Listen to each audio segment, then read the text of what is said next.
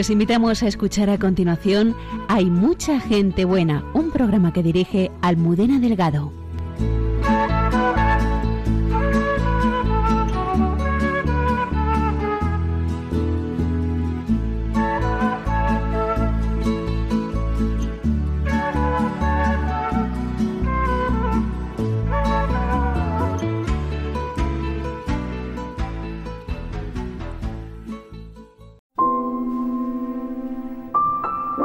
Detrás de los brillantes resultados académicos y del éxito profesional de Ana López estaba una niña que huía de una situación que la superaba.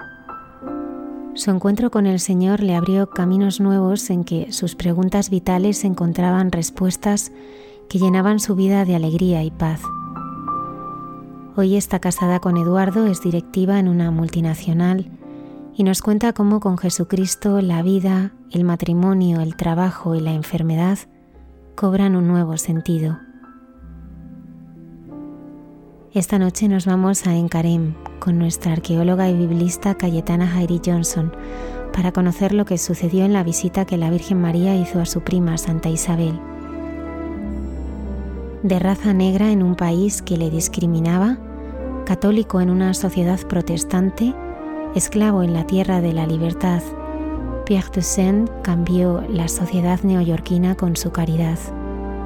El padre Alberto Rollo nos trae la historia de este haitiano en proceso de beatificación en Santos de Andar por Casa. La fragilidad es lugar de encuentro con Dios, como nos enseña el padre Miguel Márquez en Dios nos hace guiños. En estos días en que celebramos la solemnidad del cuerpo y la sangre de Cristo, la hermana Carmen Pérez y José Manuel Palomeque reflexionan sobre la necesidad que tenemos de la Eucaristía en nuestras vidas. Saludamos a todo el equipo del programa y en especial Antonio Escribano que nos acompaña desde el control de sonido. Comenzamos.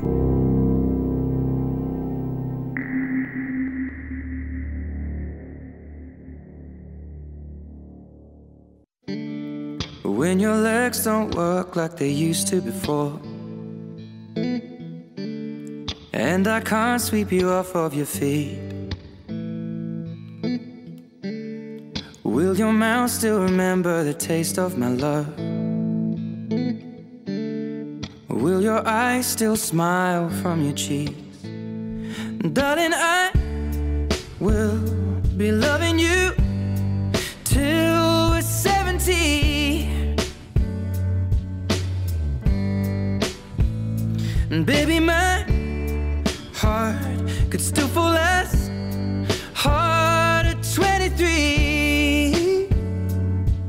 And I'm thinking about how people fall in love in mysterious ways. Maybe just the touch of a hand. Well, me, I fall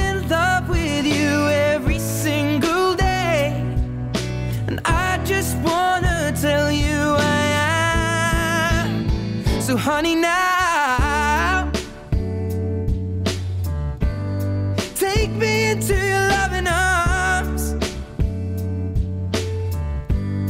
Kiss me under the light of a thousand stars. Place your head on my beating heart. I'm thinking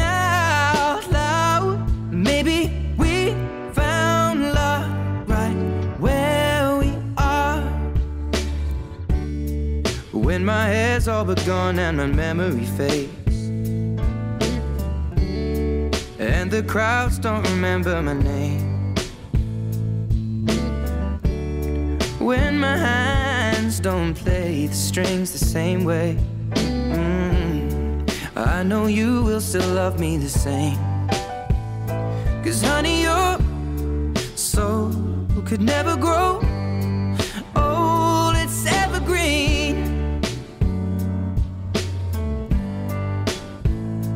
Baby,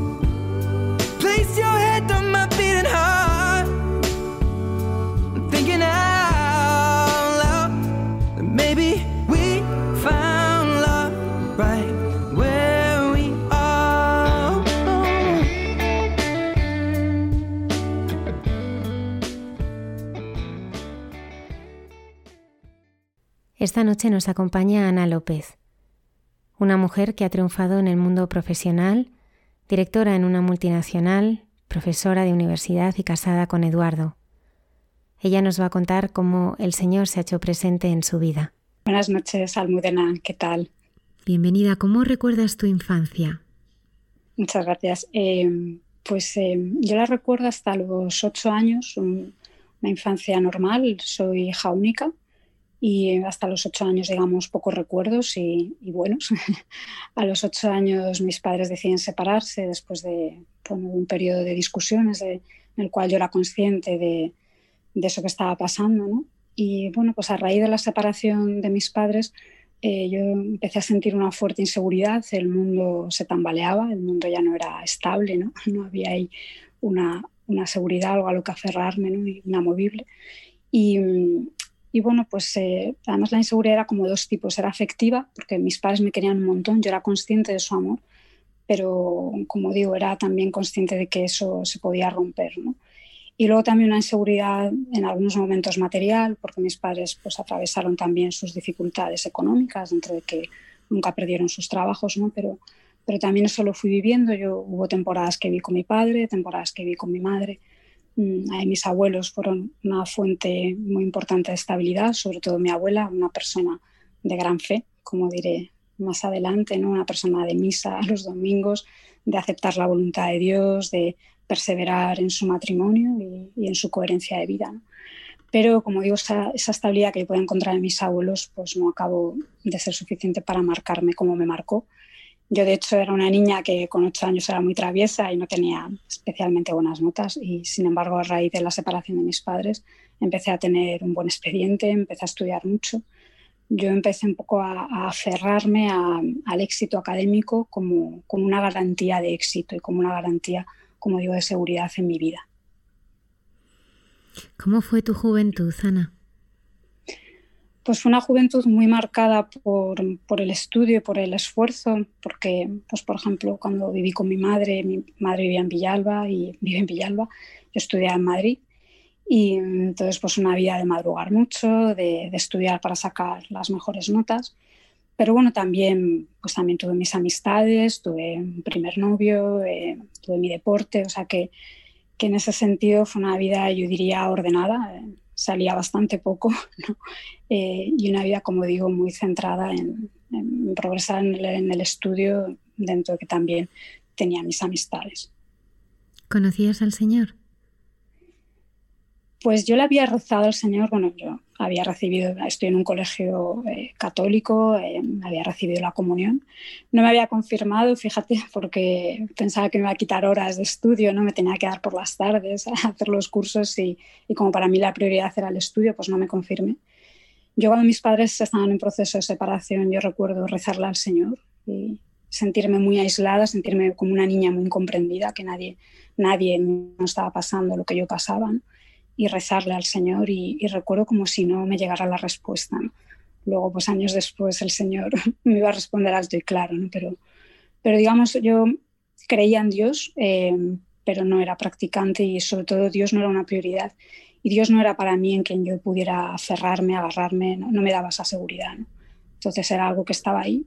En mi juventud sí que es verdad que a raíz de pues, algún que otro revés amoroso, pues sí que a veces pues, empecé a ir a misa ¿no? por temporadas, luego lo dejaba, luego ya la vida me iba bien y, ya dejaba de ir, ¿no?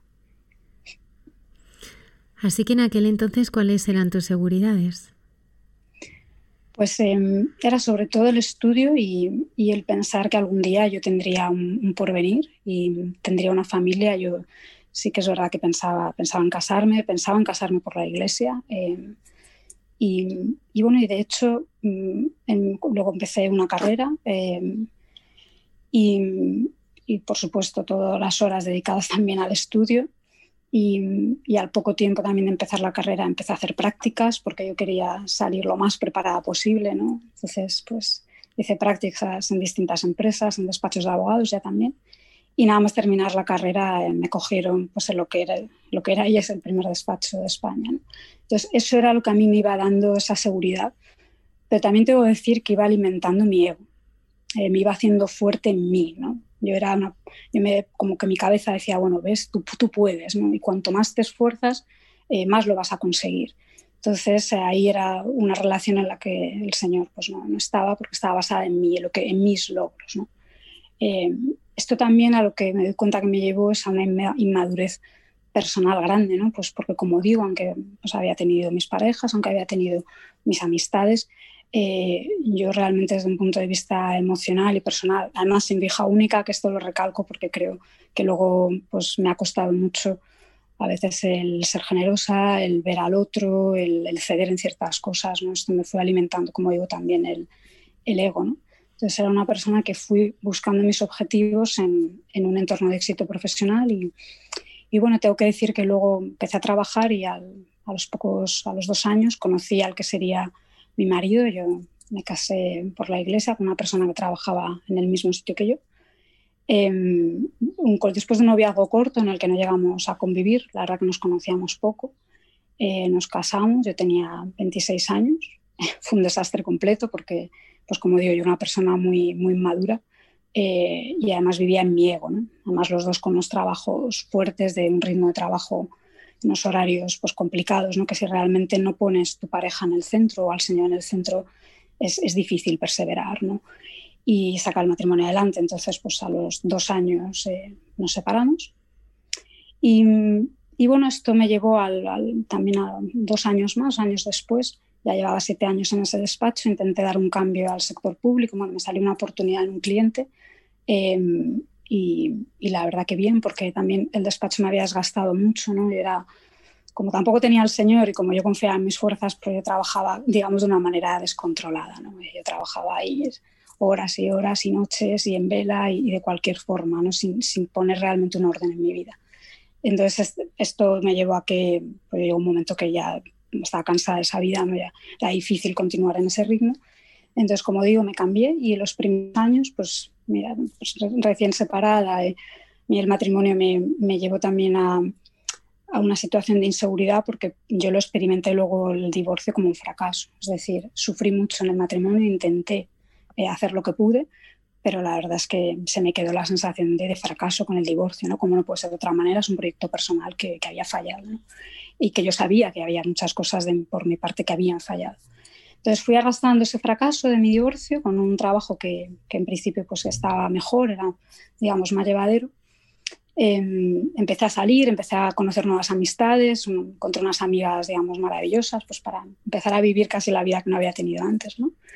Eh, pero yo seguía vacía ¿no? y ese vacío que yo al principio no lo experimenté tanto, porque estaba en una lucha, como decía antes, de, éxito profesional. Y como lo iba llenando, ¿no? porque iba dando pasos, eh, yo iba progresando eh, económicamente, en, mi carrera profesional, todo ello llevaba, era todo ascendente, ¿no? digamos, entonces yo no le daba tanta importancia a ese vacío. Pero ya digo, el divorcio me marcó desde un punto de vista personal. Y, y bueno, pasaron unos años más y, llegó un año, ya estamos hablando del año 2011, donde yo tuve profesionalmente por primera vez una crisis, allí donde estaba. Empecé a temer por, por, mi trabajo, por una reestructuración interna. Y eso se juntó en poco tiempo con un par de reveses, digamos, amorosos seguidos. ¿no? Y entonces esto me llevó mm, nuevamente esa inseguridad que yo llevaba y que yo había buscado en mi trabajo por primera vez. Además, bueno, yo me había metido una hipoteca, una hipoteca bastante grande, una casa, yo sola después de separarme. Y fue curioso, ¿no? Porque ahora lo miro hacia atrás, digo, pues tampoco es para tanto, ¿no? O sea, yo al final tenía mi trabajo, eh, podía haberlo perdido, pero la realidad es que no lo perdí. Em, y bueno, y tenía mi familia, ¿no? Eh, pues mis padres vivían, eh, tenía mis abuelos, o sea, no, no, no, había, no era para tanto. Pero lo cierto es que yo creo que ahí, creo no toqué fondo.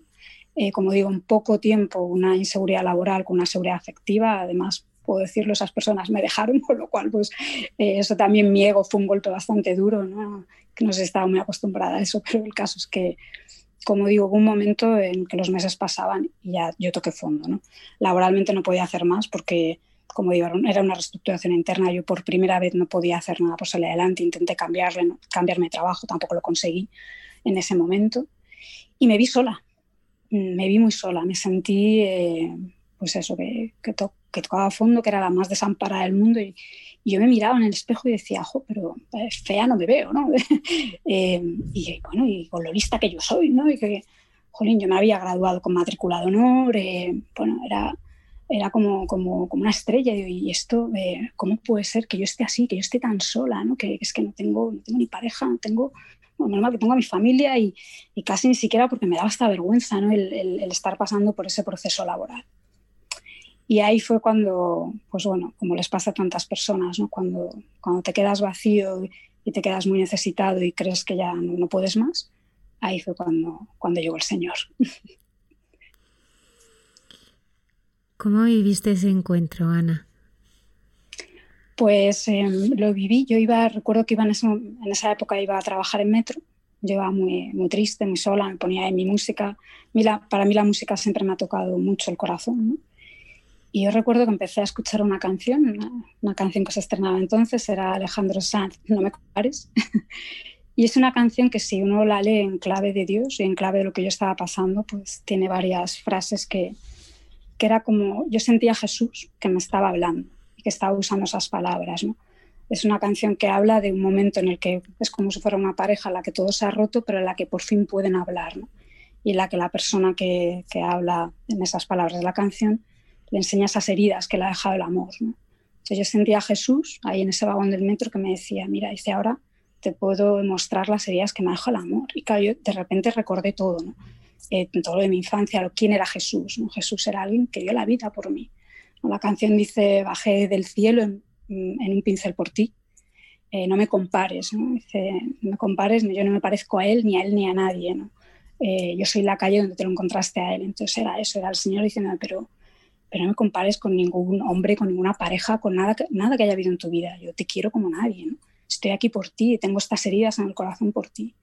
Incluso la parte de la canción cuando dicen, pues, eh, eh digamos, mi corazón, si quieres te digo por qué te quiero y por qué no, ¿no? Es, no es que no te quiera, es que realmente no me dejas quererte, ¿no? Estás cada vez más en una vida pues, pues de, de, pecado, de apartarte de mí y yo realmente estoy aquí para ti, ¿no? Es que he venido aquí para ti, he venido al mundo para ti. Yo solo sentí, lo sentí muy fuerte, sentí que era Jesús, esa canción la escuché, bueno, la he escuchado no sé cuántas veces, ¿no? Y ahí el corazón empezó, empezó a despertar, ¿no? Empezó a sentirse amado. Yo empecé a, a darme cuenta de que, de que alguien me, me, amaba con un amor que también, como dice la canción, que nos separen si es que pueden. ¿no? Nadie me va a quitar eso, ese amor es mío. Y lo es, no porque yo sea mejor ni peor, no, no, no por lo lista o no que, que, no sea, y por las cosas que ha hecho bien o mal, no, no es que me quiere como soy. ¿no? Entonces, bueno, eh, también hay que decir que el corazón no, no se cura y, y uno no, no pasa, por lo menos en mi caso, mi camino de conversión no fue la noche a la mañana ya ponerme a rezar como una loca, en mi caso no fue así pero sí que esa experiencia empezó a, curar mi corazón. Y casi, casi a la vez, eh, dicen que el amor, yo siempre oía la expresión, si te quedas en tu casa, mira, no vas a encontrar a nadie porque el amor no va a llamar a tu puerta. Bueno, pues en mi caso el amor llamó a mi puerta, eh, literal. Yo había conocido al que era mi esposo, Eduardo, hacía un par de años, bueno, habíamos tenido ahí algún contacto, habíamos llegado a salir juntos y una noche, un lunes, me empezó a escribir por mensaje, por WhatsApp, y terminó plantándose ese lunes en la puerta de mi casa, llamando a mi puerta, que bajara para tomar algo. Y ahí empezó todo, ¿no? ahí empezó realmente la relación con él. Y bueno, ahí empezó entonces una, una, andadura de unos primeros años, en los cuales yo empecé a ir a misa los domingos. Eduardo, bueno, un hombre maravilloso, eh, que tenía, él tenía su fe sobre todo en la Virgen, la Virgen la había marcado mucho, pero no era, no era practicante. ¿no? Entonces empezamos a ir a misa los domingos, él me acompañaba porque quería estar conmigo. Y así empezamos unos años en los que mi corazón pues, se fue poco a poco curando, ¿no? porque como digo, estas heridas de tantos años de una vida, no, uno no pasa de la noche a la mañana a tener un corazón nuevo. ¿no? Yo, como bueno, siempre tenido cierta inquietud intelectual, empecé a leer mucho lo que ahora quizás se pueda llamar como nueva era.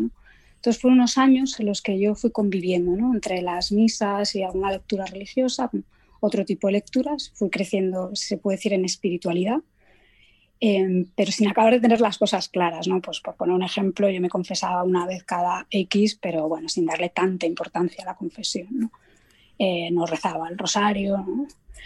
Pero sí que, bueno, empezaron, el Señor poco a poco también me fue dando mi tiempo, me fue, me fue viendo elementos que, que fueron transformándome, ¿no? Fueron haciéndome caminar la conversión. Por ejemplo, mi madre tuvo un infarto, estuvo a punto de morir. Mi madre era una mujer que también había tenido su proceso conversión antes, ella ya, pues, ya rezaba el rosario, había sido catequista, una enamorada de la Virgen de Fátima. Y, y, entonces, bueno, pues eh, nos fuimos juntas a Tierra Santa, por ejemplo, yo la llevé, ¿no? Como sabía, el Señor me la había salvado, ¿no? Pues digo, venga, pues vamos a Tierra Santa de peregrinación. Eh, tengo que decir que a partir de ese viaje, pues Eduardo y yo empezamos a vivir en castidad, hasta entonces no lo habíamos hecho. Y, y bueno, pues todo fue también un poco de una manera natural, no, no forzado. Tuvimos otra segunda peregrinación al año siguiente a Nuestra Señora Guadalupe. Ahí mi corazón ya le pidió a la Virgen que anulara mi matrimonio. Yo le dije, mira, madre, no sé cómo lo vas a hacer, pero, pero yo te confío en ti, lo que llevo en mi corazón y me salió eso. ¿no? Estamos hablando del año 2015. Eh, em, y bueno, pues, eh, pues fuimos, como digo, eh, avanzando hasta que ya llega un punto, como una segunda conversión en el año 2017, hubo un verano en el que yo me leo el libro de la vida de Santa Teresa. Todo esto, bueno, hay, muchos más elementos de, que me ayudaron a avanzar a la fe. Radio María, tengo que decir que fue otro, ¿no? Porque yo empecé a escuchar Radio María y, ahí aprendí a rezar. aprendí también catequesis, me ponía ahí mis cascos y todo eso también me ayudó. Y a través de Radio María, pues acabé dando con el libro de la vida de, Santa Teresa, me lo leí un verano y aquí fue un punto y final eh, de terminar de entender lo que era la nueva era y lo que era, lo que era Dios, lo que era mi Dios. Eh, pues por ejemplo, pues, eh, el tema de creer que uno con lo que es y con lo que hace y con lo que piensa genera su propio presente. ¿no? Es decir, pues tú eres una persona alegre y, te va, y piensas que te va a ir bien, todo te va a ir bien.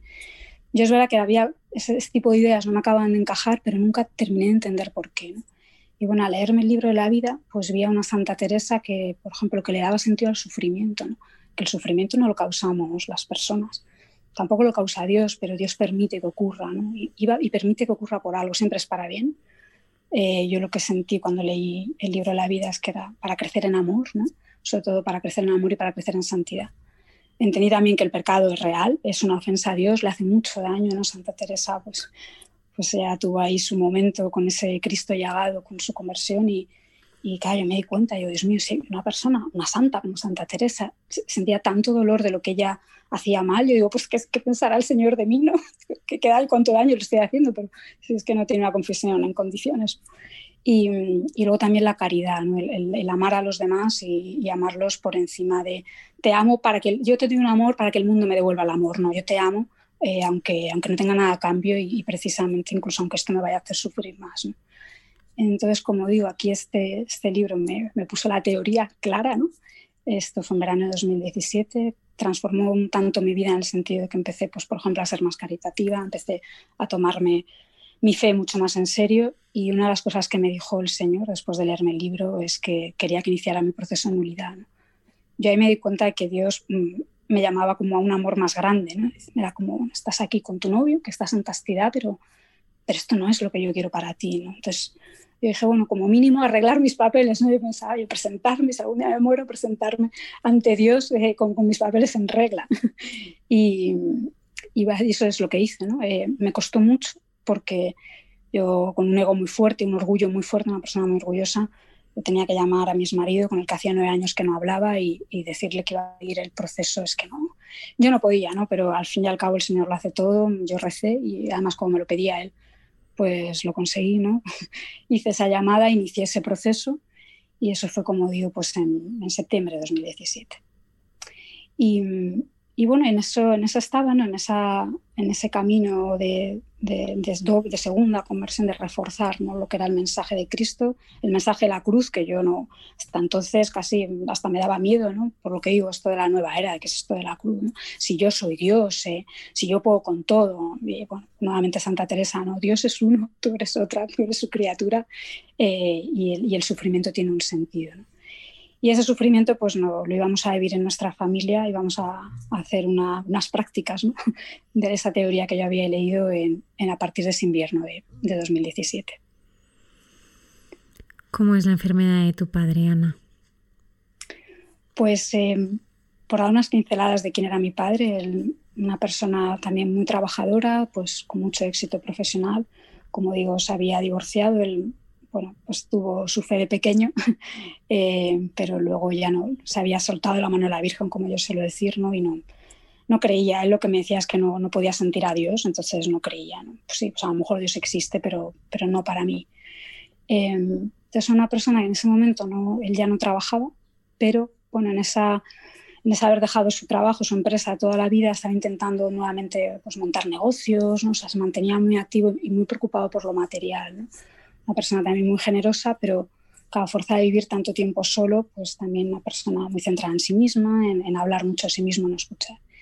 Y bueno, la enfermedad nos cogió por sorpresa porque mi padre tuvo una revisión, él fumaba, ha fumado toda la vida, y tuvo una revisión en julio de 2017, sus pulmones estaban perfectos en septiembre empezó con una tos, mm, se fue a cada vez a peor, hasta el punto que casi no se tenía en pie, ¿no? pues asfixiaba. Y ya en diciembre pues, pues le diagnosticaron un cáncer de pulmón, que es el microcítico, que es el más grave, el, típico de fumador, y el más devastador. ¿no? Em, entonces él, él, lo que me dijo es que él quería que yo supiera el pronóstico, pero que él no lo quería saber. ¿no? Ya sabía lo que era, la enfermedad que era. Además, él enseguida se puso a luchar, ¿no? pues esto ahora es lo que hay, toca luchar y, lo aceptó enseguida, con mucha fuerza, pero, pero no quería conocer el pronóstico. El pronóstico era de nueve meses a un año de vida máximo y solo lo sabía mm, Eduardo, mi novio, y, yo. A mi abuela, a mi, la madre de mi padre, mi abuela paterna, eh, tampoco se lo podíamos decir de golpe, ¿no? porque ya, ella ya había perdido a una hija, a mi tía, con 46 años, una enfermedad ocurrió muy rápido. Y, también había perdido a su marido, a mi abuelo, ¿no? Entonces no, no, podía, una persona de 92 años, no, no podíamos, ¿no? Entonces yo me vi, me vi un poco sola, ¿no? Porque digo, bueno, es que esto me ha tocado, mi padre no tiene pareja, soy hija única, tengo que ponerme yo al frente para un poco intentar cuidar de él, ¿no? Y todo esto con mi trabajo, con mi deporte, con, con mi vida y por medio, ¿no? Pero, pero claro, como yo ya venía de Santa Teresa, eh, yo lo, pues, lo primero que hice fue ponerle manos de la Virgen. Yo dije, mira, eh, esto se va a morir, ¿no? Todos nos vamos a morir, pero en el caso de mi padre tiene pinta que va a ser pronto. Entonces yo pues le encomendé a la Virgen y dije, pues mira, Virgen, que se salve. O sea, yo quiero que se salve. Em, y bueno, fue un, un, poner eso en el centro de la batalla, ¿no? en esa enfermedad. Dije, pues esto es lo que está en el centro. Y fue una gracia de Dios muy grande, ¿no? Porque, porque la enfermedad fue, fue bastante dura, sobre todo porque hay como dos fases, ¿no? Una es la fase más de quimio y de radio, que como la enfermedad del tumor era muy agresivo, pues la quimio era muy agresiva. Entonces, eh, mi padre realmente desde el diagnóstico estuvo ingresado todos los meses, pues de 7 a 10 días. Tuvo unas quimios terribles, eh, pues o, no podía tragar o no podía hablar, se quedaba sin voz. Eh, tuvo gripe A, bueno, diarreas, dolores de cabeza, se cayó al suelo, tenía espasmos, se abrió la cabeza, una brecha horrible. O sea, le pasaba de todo, ¿no? La verdad que al, principio el tumor disminuyó muchísimo, entonces esa, por esa parte recuperó la capacidad respiratoria, pero lo cierto es que no, no tenía mucha, mucha tregua, ¿no? Y a mí me da un poco la impresión de que el Señor como que la ataba en corto, porque parecía que empezaba a mejorar, pero luego, como digo, llegaba una quimio y es que lo, lo arrasaban y lo volvía a meter en el hospital. Mi padre no quería eh, que yo la acompañara más allá del hospital, una persona muy independiente, ¿no? Y que además pues, él quería un poco protegerme y que yo siguiera con mi vida. Y bueno, pues yo me convertí un poco en la sombra de mi padre en el hospital, que era pues, bastante tiempo, ¿no? Porque entre quimios, radios e ingresos, pues, pues era bastante tiempo. ¿no? Y bueno, una primera fase en la que pues también coincidió con mi trabajo, tenía un poco más de lío y él estuvo mejor al principio, luego cada vez iba más y yo cada vez iba, y estaba más tiempo, como digo, en el hospital. ¿no? Y bueno, los primeros meses fueron no sabía cómo, cómo hablarle, ¿no? Porque yo, tampoco le puedo hablar de fe porque es una persona que, que, entra mucho en el debate. Entonces yo me limité a ser un poco la sombra de mi padre, a darle todo el cariño del mundo y como digo, a no, a enfadarme, digamos, por nada, porque lo, lo, importante, ¿no? Las grandes batallas yo las tenía que luchar con la fe, con, con esa conversión. Tuvimos un... Entonces, en el, estamos ya en 2018 y bueno, en 2018, al hilo de la enfermedad de mi padre, Dios nos empezó a regalar eh, gracia tras gracia, ¿no? Pues, por ejemplo, nosotros en aquella época no, no, teníamos ninguna amistad en la parroquia, íbamos a, pues a misa, como decían, en Madrid, pero no conocíamos ningún sacerdote, ni, ni siquiera estábamos, digamos, integrados en una comunidad. Entonces yo estas navidades pues, pues me le ofrecía al niño Jesús, eh, le voy a ofrecer mi confesión por, pues por mi divorcio, por ejemplo, nunca me había confesado, estas cosas que de repente tienen a la cabeza.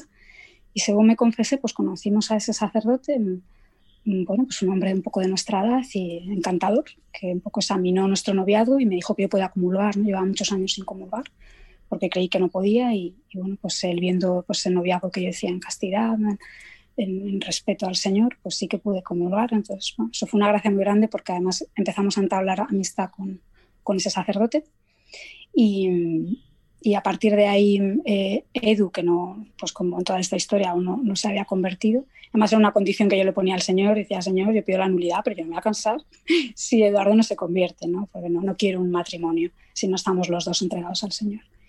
Bueno, pues a los dos meses este sacerdote mandó literalmente a Eduardo a hacer Maús. Eduardo fue a regañadientes solo porque yo se lo había pedido. Tengo que decir también que el Eduardo, desde que supo lo de mi padre, pues se entregó a mí completamente, o sea, fue un, inmediatamente ponerse de mi lado. Y bueno, pues él fue allí a regañadientes y Maus lo cambió. Volvió en un Edu 2.0. yo incluso yo no, no, lo entendía, ¿no? Porque de repente empezó a ir a misa diaria, a hablar de Dios, era una cosa eh, increíble, ¿no? La fuerza que nos dio en, en, esos momentos de lucha el que él tuviera esa conversión. Y luego también, pues al hilo de, de este sacerdote, pues el padre Daniel, que habíamos conocido, pues conocimos a, unas cuñadas cubanas que estaban en la comunidad del pueblo al que asistíamos a misa y unas mujeres con una fe muy hermosa, porque una de ellas cuida de su marido enfermo y, pues de toda una vida en el Señor, unas mujeres muy fuertes en la oración. Entonces nosotros empezamos a entablar amistad con, con estas mujeres, eh, mi padre quiso conocerlas y al final eh, hubo una fiesta en el pueblo del Santísimo Cristo de la Salud, eh, en este pueblo es la parroquia de Molinos, mi padre vino porque quería conocer a estas mujeres y bueno, realmente lo que, lo que consiste esa fiesta es hacer una unción de enfermos. Entonces mi padre recibe la unción, aunque no comulgó, pero él pudo recibir la unción. Esto estamos hablando ya de mayo. Em, y bueno, pues em, la enfermedad llegó a un punto en el que, en el que avanzó un poco más. Bueno, yo hice mi retiro también de Maus en junio. Ahí el Señor me habló, bueno, no puedo contar detalles, ¿no? pero sí que hubo un momento en el que el Señor dio un mensaje literal, que es un papel, ¿no? que, Dios te habla, y mi papel era el eclesiástico que decía, hijo mío, honra a tu padre eh, con palabras y obras y recibirás toda clase de bendiciones. Y ese padre es con minúsculas, ¿no? se, se refiere a tu padre paterno, tu padre físico, biológico. Bueno, esto también me dio mucha fuerza, estamos hablando de junio, a finales de junio ya la enfermedad volvió a avanzar, el tumor empezó a crecer otra vez mi padre ya le ingresaron, empezó a estar muchos más días, los médicos tampoco sabían muy bien cómo tratarle, porque como digo, él no, quería saber nada de, del pronóstico y, en eso los médicos en España son muy cuidadosos de lo que dicen y lo que no, pero claro, tampoco podían decirle mucho más. Entonces él se empezó a desesperar, mi padre no podía comer, empezó con la bolsa de la nutrición que le daba muchísima vergüenza. Estuvo aislado en una habitación no sé cuántos días por las defensas bajas. Y fue, fue bastante duro porque bueno, yo empecé a ver también lo que era mi padre, una persona bastante oronda, ¿no? bastante fuerte y, y era ya era bastante esqueleto, ¿no? ya no tenía nada de colesterol y, bueno, yo recuerdo que le abrazaba en el hospital y, él llorando y yo mirando al cielo y diciendo, bueno, eh, es que no podemos más, no empezamos a no poder más. Y al hilo de ese, de ese ingreso, pues hubo un momento que íbamos por el pasillo y, mi padre pues echó a llorar y me dijo, ojo, te, te estoy destrozando la vida es que tú, ¿cuándo vas a trabajar? ¿Cuándo? Yo tengo un deporte, ¿no? Que es, bueno, montar a caballo, cuido unos animales. Dice, pero ¿cuándo vas? No te veo, estás siempre aquí. Que es de tu noviazgo, que es de tu, de tu casa, es que siempre estás aquí, ¿no? Te, estoy destrozando la vida. Y yo, bueno, yo lo recé, recé un poco la respuesta y, y bueno, y le hice un poco que viera el amor que, el Señor nos estaba dando en la familia, ¿no? porque pues él al hilo de sus negocios y de sus cosas, pues con su madre, con mi abuela, pues también la relación se había distanciado un poco y sin embargo la enfermedad nos había unido mucho. Eduardo pues había pasado de ser alguien que conocía a, ser un amigo, ¿no? Pues porque él lo cuidó cuando yo hice el retiro, por ejemplo, se quedó con él todo el fin de semana. Estaba naciendo una amistad entre ellos. También Eduardo pues, pues había madurado mucho, ¿no? Las domésticas, el, ir construyendo una relación desde alguien que, realmente necesitas un cable, necesitas muchas cosas de tu pareja porque, porque uno está en una batalla. Eh, una, batalla espiritual, pero también física y logística y doméstica. Y entonces él pues empezó a darse cuenta de que, su enfermedad tenía un sentido. Ya se calmó y fue como si viera el crucificado, ¿no? porque a partir de ahí, esa misma tarde, eh, empezó a llamar a gente de su entorno a, pedir perdón. No es que él hubiera hecho grandes cosas malas o graves, pero esa necesidad de reconciliarse que le entró. Luego supe que ese día, que era un miércoles, pues el grupo de Maús en el que yo había caminado, pues estaban rezando y estaban rezando por él porque yo fui a Maús con esa intención de poner a mi padre en las manos del Señor. Y bueno, pues esto fue a finales de junio. Mm, pasó, pasó un mes más y mi padre volvió a ingresar, entró ya en lo que es la fase terminal. Él no lo sabía, sabía que estaba grave, sabía que la quimio que le daban cada vez era más floja porque no podían darle ya más. Pero bueno, pues en ese, ingreso, a finales de julio, ya llegó un poco pues lo que esperábamos todos, ¿no? Llegó, llegó su confesión. Él me dijo que se quería confesar. No lo he contado antes, también el Señor nos puso que él conociera a este padre Daniel, pues, pues carambolas del Señor, ¿no? Habíamos quedado a comer con estas cuñadas cubanas en el pueblo y al padre Daniel se le pinchó una rueda y terminó comiendo con nosotros y terminó hablando de ciencia y de Dios con mi padre, ¿no? mi padre, bueno, informático, físico, le encanta la ciencia y, le gustó mucho conocer a este sacerdote y, como digo, pidió, pidió la confesión, pero bueno, dijimos, bueno, ya cuando salgas, ¿no? Llamé al padre Daniel para comentárselo, se plantó inmediatamente en el hospital, fue increíble ¿no? esa respuesta, ese, bueno, cuando usted pueda, no, no, él, dejó todo, la hora de comer, lo dejó todo, se plantó en el hospital y le confesó. Entonces, bueno, a partir de ese momento mm, mi padre empezó a ir a misa, con, empezamos a ir juntos a misa, mi padre lloraba en todas las Eucaristías, empezó a escribir en un blog él escribía que en esa etapa lo que le daba miedo ya era ofender a Dios, que solo quería pues, pues, ponerse en sus manos. Y bueno, pues entramos en agosto, que ya fue el último mes de, enfermedad, mm, ya en su casa, eh, yo me instalé ahí ese verano, no pasaba las noches con él y esto para mí pues me hacía sufrir mucho, ¿no? porque ojo, si muere solo, ¿qué, va a pensar mi abuela? ¿Qué va a pensar yo mismo? Dios mío, que, o que mi padre muera solo, porque no, él no quería que durmiera allí. Entonces fue, yo era como que cada vez esta, esta subida a la montaña se empinaba más, ¿no? y era como ver a Jesús y me metía por las noches en la cama y decía, bueno, él es, él es mi, gran, él es mi buen pastor. ¿no? Y, y, bueno, pues en ese agosto pues compartimos unos momentos muy especiales, Eduardo, mi padre y yo, con mi abuela a veces también. Y ya hubo una revisión rutinaria y, y lo dejaron ingresar. No estaba muy allá, muy rápido lo ingresaron y ya, ya me dijeron que era, que era el último ingreso él estaba bien, la verdad, dentro de lo que era la enfermedad. Y bueno, pues hasta el final siguió, siguió leyendo el reto, hasta el final se confesó en cuanto entró en el hospital, recibía la comunión a diario, duró una semana desde ese ingreso. Y recuerdo las últimas conversaciones, no estaba bien con él y, y, él me hablaba de Dios, yo no, no, sacaba el tema. Y él me decía que podía sentir a Dios. Claro, yo me reía y decía, pero venga papá, si tú no podías sentir a Dios. Y a él se le llenaban los ojos de lágrimas y me decía, pues ahora puedo ahora puedo sentirlo. Dice, no sabes la paz que tengo. Y bueno, también cuento esta anécdota por lo que viene después. Él siempre quiso tener un coche marca Bentley, que es un coche como súper caro, ¿no? Y lo que nos decía también en una última conversación con Eduardo y conmigo era que, que ya no lo quería, que es que, que todo eso daba igual, ¿no? Nada de eso era importante. Bueno, mmm, la última conversación con mi padre fue un lunes, me despedía de la habitación, acababa de, de comulgar y él me dijo, me miró desde la habitación y me dijo desde el fondo, te quiero mucho. Pero yo le dije que también. Y esa fue nuestra despedida. A la madrugada del día siguiente, yo estaba ya casi llegando al hospital, me llamaron que había tenido una crisis. Y, bueno, pues se fue ese día, ese martes de, dolores, de los misterios dolorosos. Eh, recibió la unción de enfermos media hora antes de morir y, a las 8 en punto, que él falleció, empezaba una misa a la parroquia de Arroyo por él. Entonces, un poco lo que me decía el párroco, que se abrió el cielo para, para Jesús que lo recibía. Ese, ese martes contaba lo del Bentley porque Eduardo pues, vino a, a, toda velocidad al hospital en cuanto le avisé. Él me decía que cuando entró en el hospital vio un coche aparcado enorme con las puertas abiertas, que lo estaban, lo estaba limpiando. Y era, era un Bentley.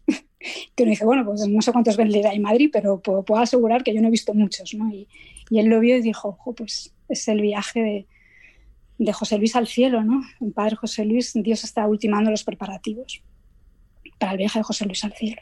Él murió el día de San Agustín, eh, el 28 de agosto, y al poco tiempo una despedida del padre Daniel de la parroquia porque cambiaba de destino y llevamos a mi abuela a esa, a esa misa que ya llevaba muchos años sin ir a esa, iglesia.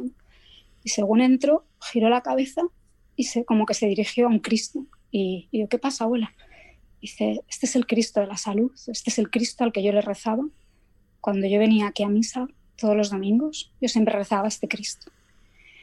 Entonces, bueno, un poco ahí el párroco, todos entendimos también lo que, un poco lo que había pasado, ¿no? ese poder de la oración de una madre que obviamente habría rezado por su hijo, igual que seguro que había rezado por mí, ¿no? y ese Santísimo Cristo de la Salud que, que nos estaba regalando pues, pues la salvación de mi padre. Y bueno, pues eh, está todo esto, mi proceso de nulidad seguía. De hecho, mi padre pudo declarar, eh, porque nos permitieron adelantar su declaración en el proceso, yo declaré al mes de que él falleciera, pero bueno, el proceso seguía su curso. Llegamos en el año 2019. También fue un año importante porque nuestro noviazgo pues, se, seguía construyendo. ¿no? Yo, como he dicho antes, yo tampoco tenía claro me fuera a casar. el Señor pues, eh, pues ya había llegado a la conversión de Eduardo. Em, entonces ese año lo primero que hizo el Señor, al fallecer mi padre, bueno, yo quedé pues, pues agotada. estaba agotada físicamente, emocionalmente, o sea, yo no podía más. Pero el Señor, bueno, pues fue, fue un poco curando nuestros corazones. En el trabajo me protegió bastante porque, bueno, yo tengo un objetivo de facturación y llegué, llegué por los pelos, pero, pero llegué. Entonces, bueno, por lo menos eso me, me, daba cierta, cierta tranquilidad. Y, y, bueno, lo primero que hizo, como digo, el Señor fue curar mi corazón. Mi corazón estaba como a girones. Eh, la verdad es que perder un padre, pues entiendo, no tiene nada que ver con perder un hijo, por ejemplo, ¿no? Supongo. Eh, pero yo no notaba girones, ¿no? De hecho, a mí me hablaban y a veces había una conversación un poco fuerte en el trabajo.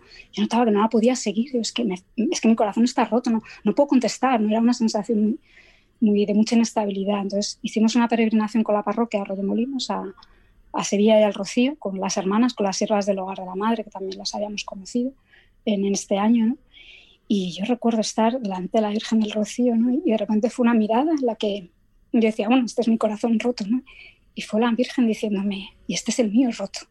Dice, ahora me entiendes un poco, dice, porque imagínate lo que es perder a un hijo, imagínate lo que es perder a un Dios, a Jesús en la cruz. Entonces fue como, jo, madre, pues, pues yo estoy mal, pero es que tú debes de estar peor, ¿no?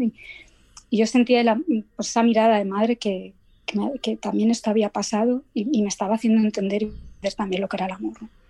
Volví a ese viaje con algo cosido en el corazón, algo se había cosido ahí porque porque fue como subir un peldaño y a partir de ahí empecé, empecé un poco a recomponerme. Y bueno, en 2019 fue un año importante porque nos, nos, confirmamos, Eduardo y yo, que no estábamos confirmados, hicimos toda la catequesis, eh, nos consagramos a la Virgen también. Y, y bueno, pues fue ese, ese, como digo, ir creciendo también la paciencia, porque también nos ocurrió que nuestro entorno, incluso entornos religiosos, estaban no indignados, ¿no? Pues diciendo, ojo, ¿cuánto tarda la sentencia? Y yo decía, bueno, más ganas de lo que tengo yo, no creo que tenga nadie, ¿no? Pero, pero yo sabía que el Señor eh, me había llevado por ese camino por algo, ¿no? A mí me lo había pedido, si yo me había confundido eso, podría ser, ¿no? Pero, pero el Señor me había pedido que yo caminara y, tenía que tener toda la paciencia del mundo y además una persona bastante impaciente, me estaba trabajando bien la paciencia, ¿no? Y como digo, pues también estaba trabajando en, en nuestro noviazgo. Y bueno, llegamos al año 2020, peregrinamos a, a Fátima. El mes de San José yo ya se lo ofrezco a San José. Le digo, mira, San José, es que ya llevo tres años, por favor, que llegue la sentencia y que sea para bien, ¿no?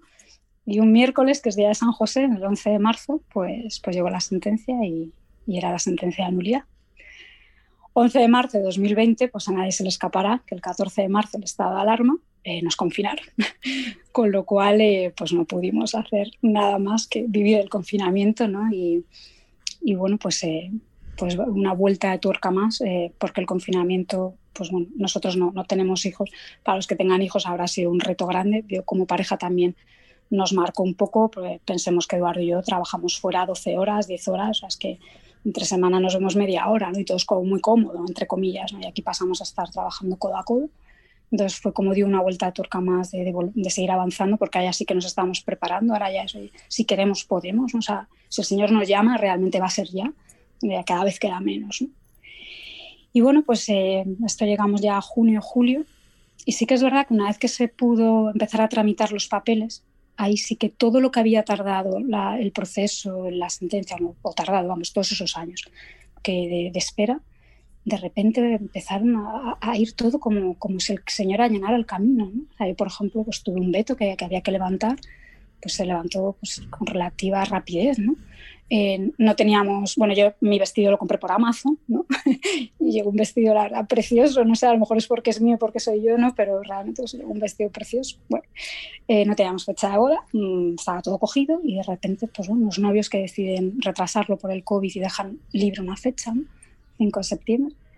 Eh, no había dónde celebrarlo, el banquete, y de repente también otra, otra familia que cancela algo y de repente queda un reservado ahí en el pueblo donde nos íbamos a casar, en Arroyo Molinos el hermano Eduardo que vivía afuera, pues también puede venir, ¿no? De Londres y fue una boda, entonces, pues al final, como digo, en, tres semanas estaban los papeles arreglados, el expediente matrimonial hecho y con fecha de boda.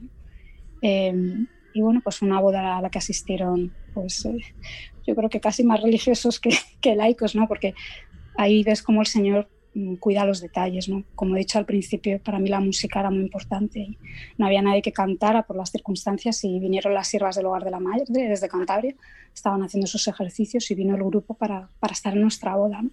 Y bueno, cantan como ángeles, entonces fue una maravilla. Y luego es verdad que bueno, faltaron nuestros amigos, faltó mucha gente, pero, pero los que estaban tenían un amor y un, no sé, pues al final eran padres y hermanos, ¿no? Y, esa mirada de padres y hermanos, de, que saben lo que has pasado, ¿no? Y, bueno, que están ahí. Y saber que mi padre es del cielo, pues, pues también estaría allí, ¿no? Fue padrino el, pues el marido de mi madre, digamos. Eh, también un gran regalo del Señor, un hombre también, pues, con el que también me he podido acercar más y, como digo, pues una ceremonia de, pues llena de Dios. Hubo tres sacerdotes, ¿no? El párroco, mi director espiritual y el padre Mario, un sacerdote colombiano que, con el que ya también habíamos tenido oportunidad de entablar amistad.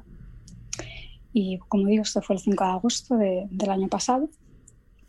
Y bueno, y si alguien me pregunta, y ha cambiado, porque también he oído mucho, incluso a veces de católicos, bueno, pero ya como erais novios, pues bueno, ya fijaos, 8 9 años de noviazgo, pues esto será lo mismo. ¿no?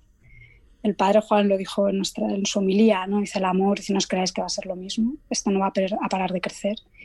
Y yo la verdad son pocos meses, pero sí que noto que el matrimonio pues nos está ayudando a, esa entrega de amor, ¿no? Esa entrega de amor y ese amor en la cruz, a ese, pues no es lo que a mí me viene bien, no es lo que un poco pactamos de cómo nos vamos a organizar, ¿no? Es el intentar crecer en amor cada día, ¿no? Y, el descubrir que es ese camino, porque ahora ya no es, estoy discerniendo si es, si es o no, ahora ya es, este es mi camino, esta es mi vocación, este es lo que Dios quiere para mí, para mi santidad y, y, este es el camino que yo debo seguir, ¿no? Entonces ya es la entrega en el amor y bueno, lo poquito que llevamos, pues, pues así está siendo esta, esta experiencia.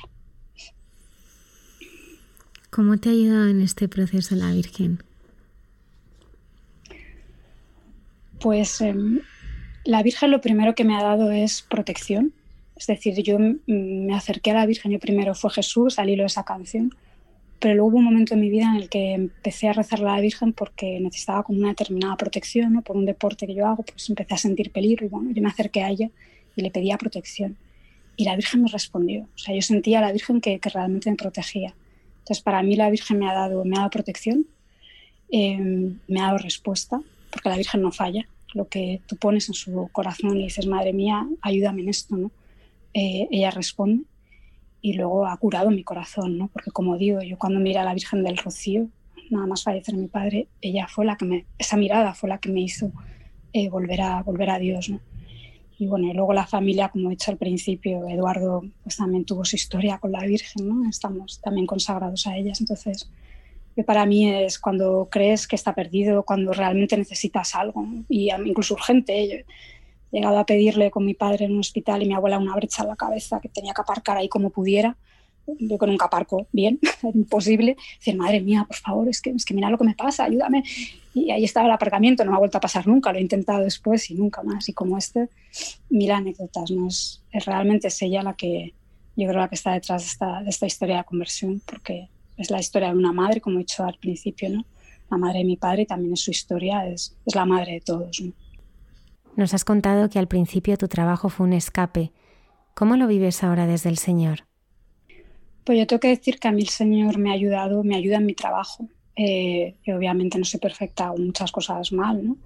Eh, pero sí que me ha, enseñado, me, enseña a, tener más compromiso con mi trabajo. Por ejemplo, pues puede haber un horario amplio, pero realmente yo estoy prestando un servicio y además estoy con unos compañeros. Entonces, yo intento, procuro, porque, porque esa es mi fe, ¿no? eso es lo que me pide Dios, el ser buena compañera, el, el dar el ciento por uno porque, porque Él quiere mi santidad en el trabajo. Yo se lo he preguntado muchas veces, además, Señor, ¿qué hago aquí?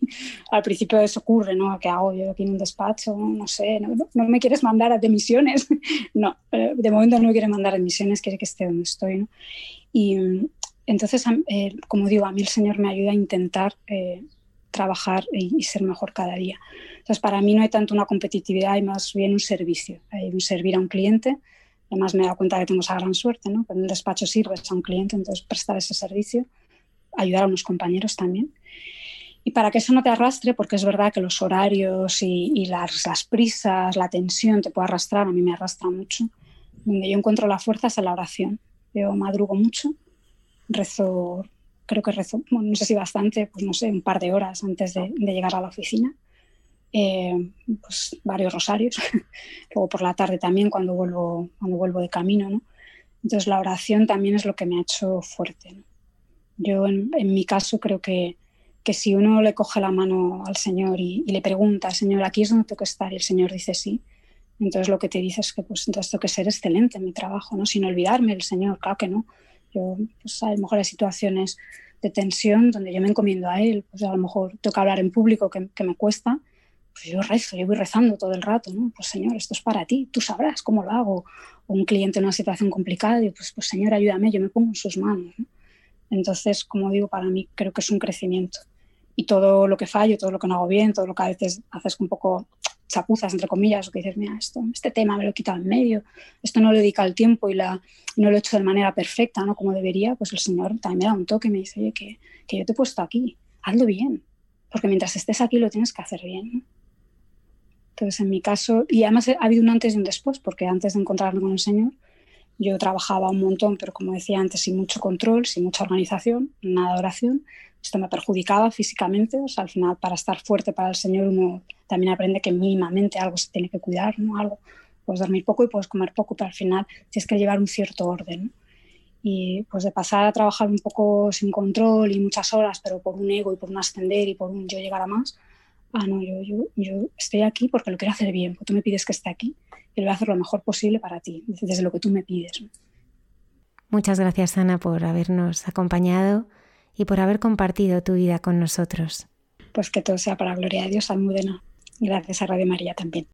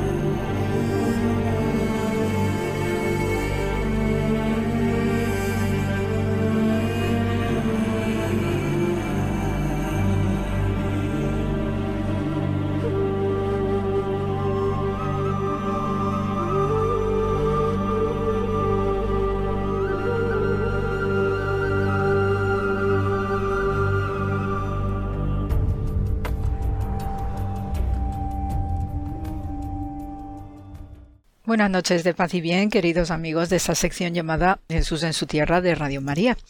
Y eh, voy a comentaros eh, a propósito de una celebración muy especial, muy sentida y muy tierna, además que hemos tenido esta semana. Voy a comentaros algo al respecto del lugar donde se produjo la visitación de María a su prima Isabel. El lugar se llama Ein Karem y está en las afueras de Jerusalén, eh, a unos, digamos, unos dos, un par de kilómetros, una cosita así, de lo que es la ciudad santa.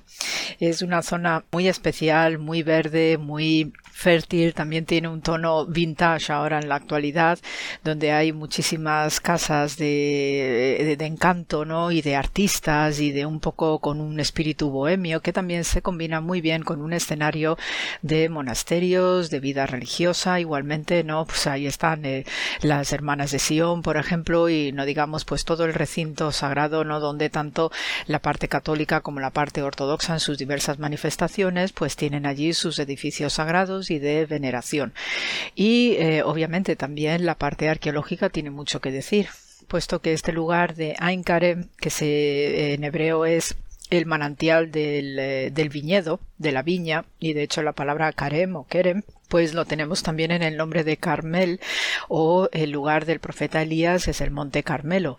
Y eh, tiene muchas connotaciones simbólicas por algo también eh, existe desde por lo menos la era de bronce que tenemos primeras manifestaciones arqueológicas. Hubo un asentamiento ahí importante de cuando aquello todavía era Canaán y si la arqueología ha podido probar estos extremos de por lo menos algún asentamiento ya alrededor del 1700 aproximadamente antes de la cristiana y luego se ha mantenido con el tiempo eh, los siglos posteriores.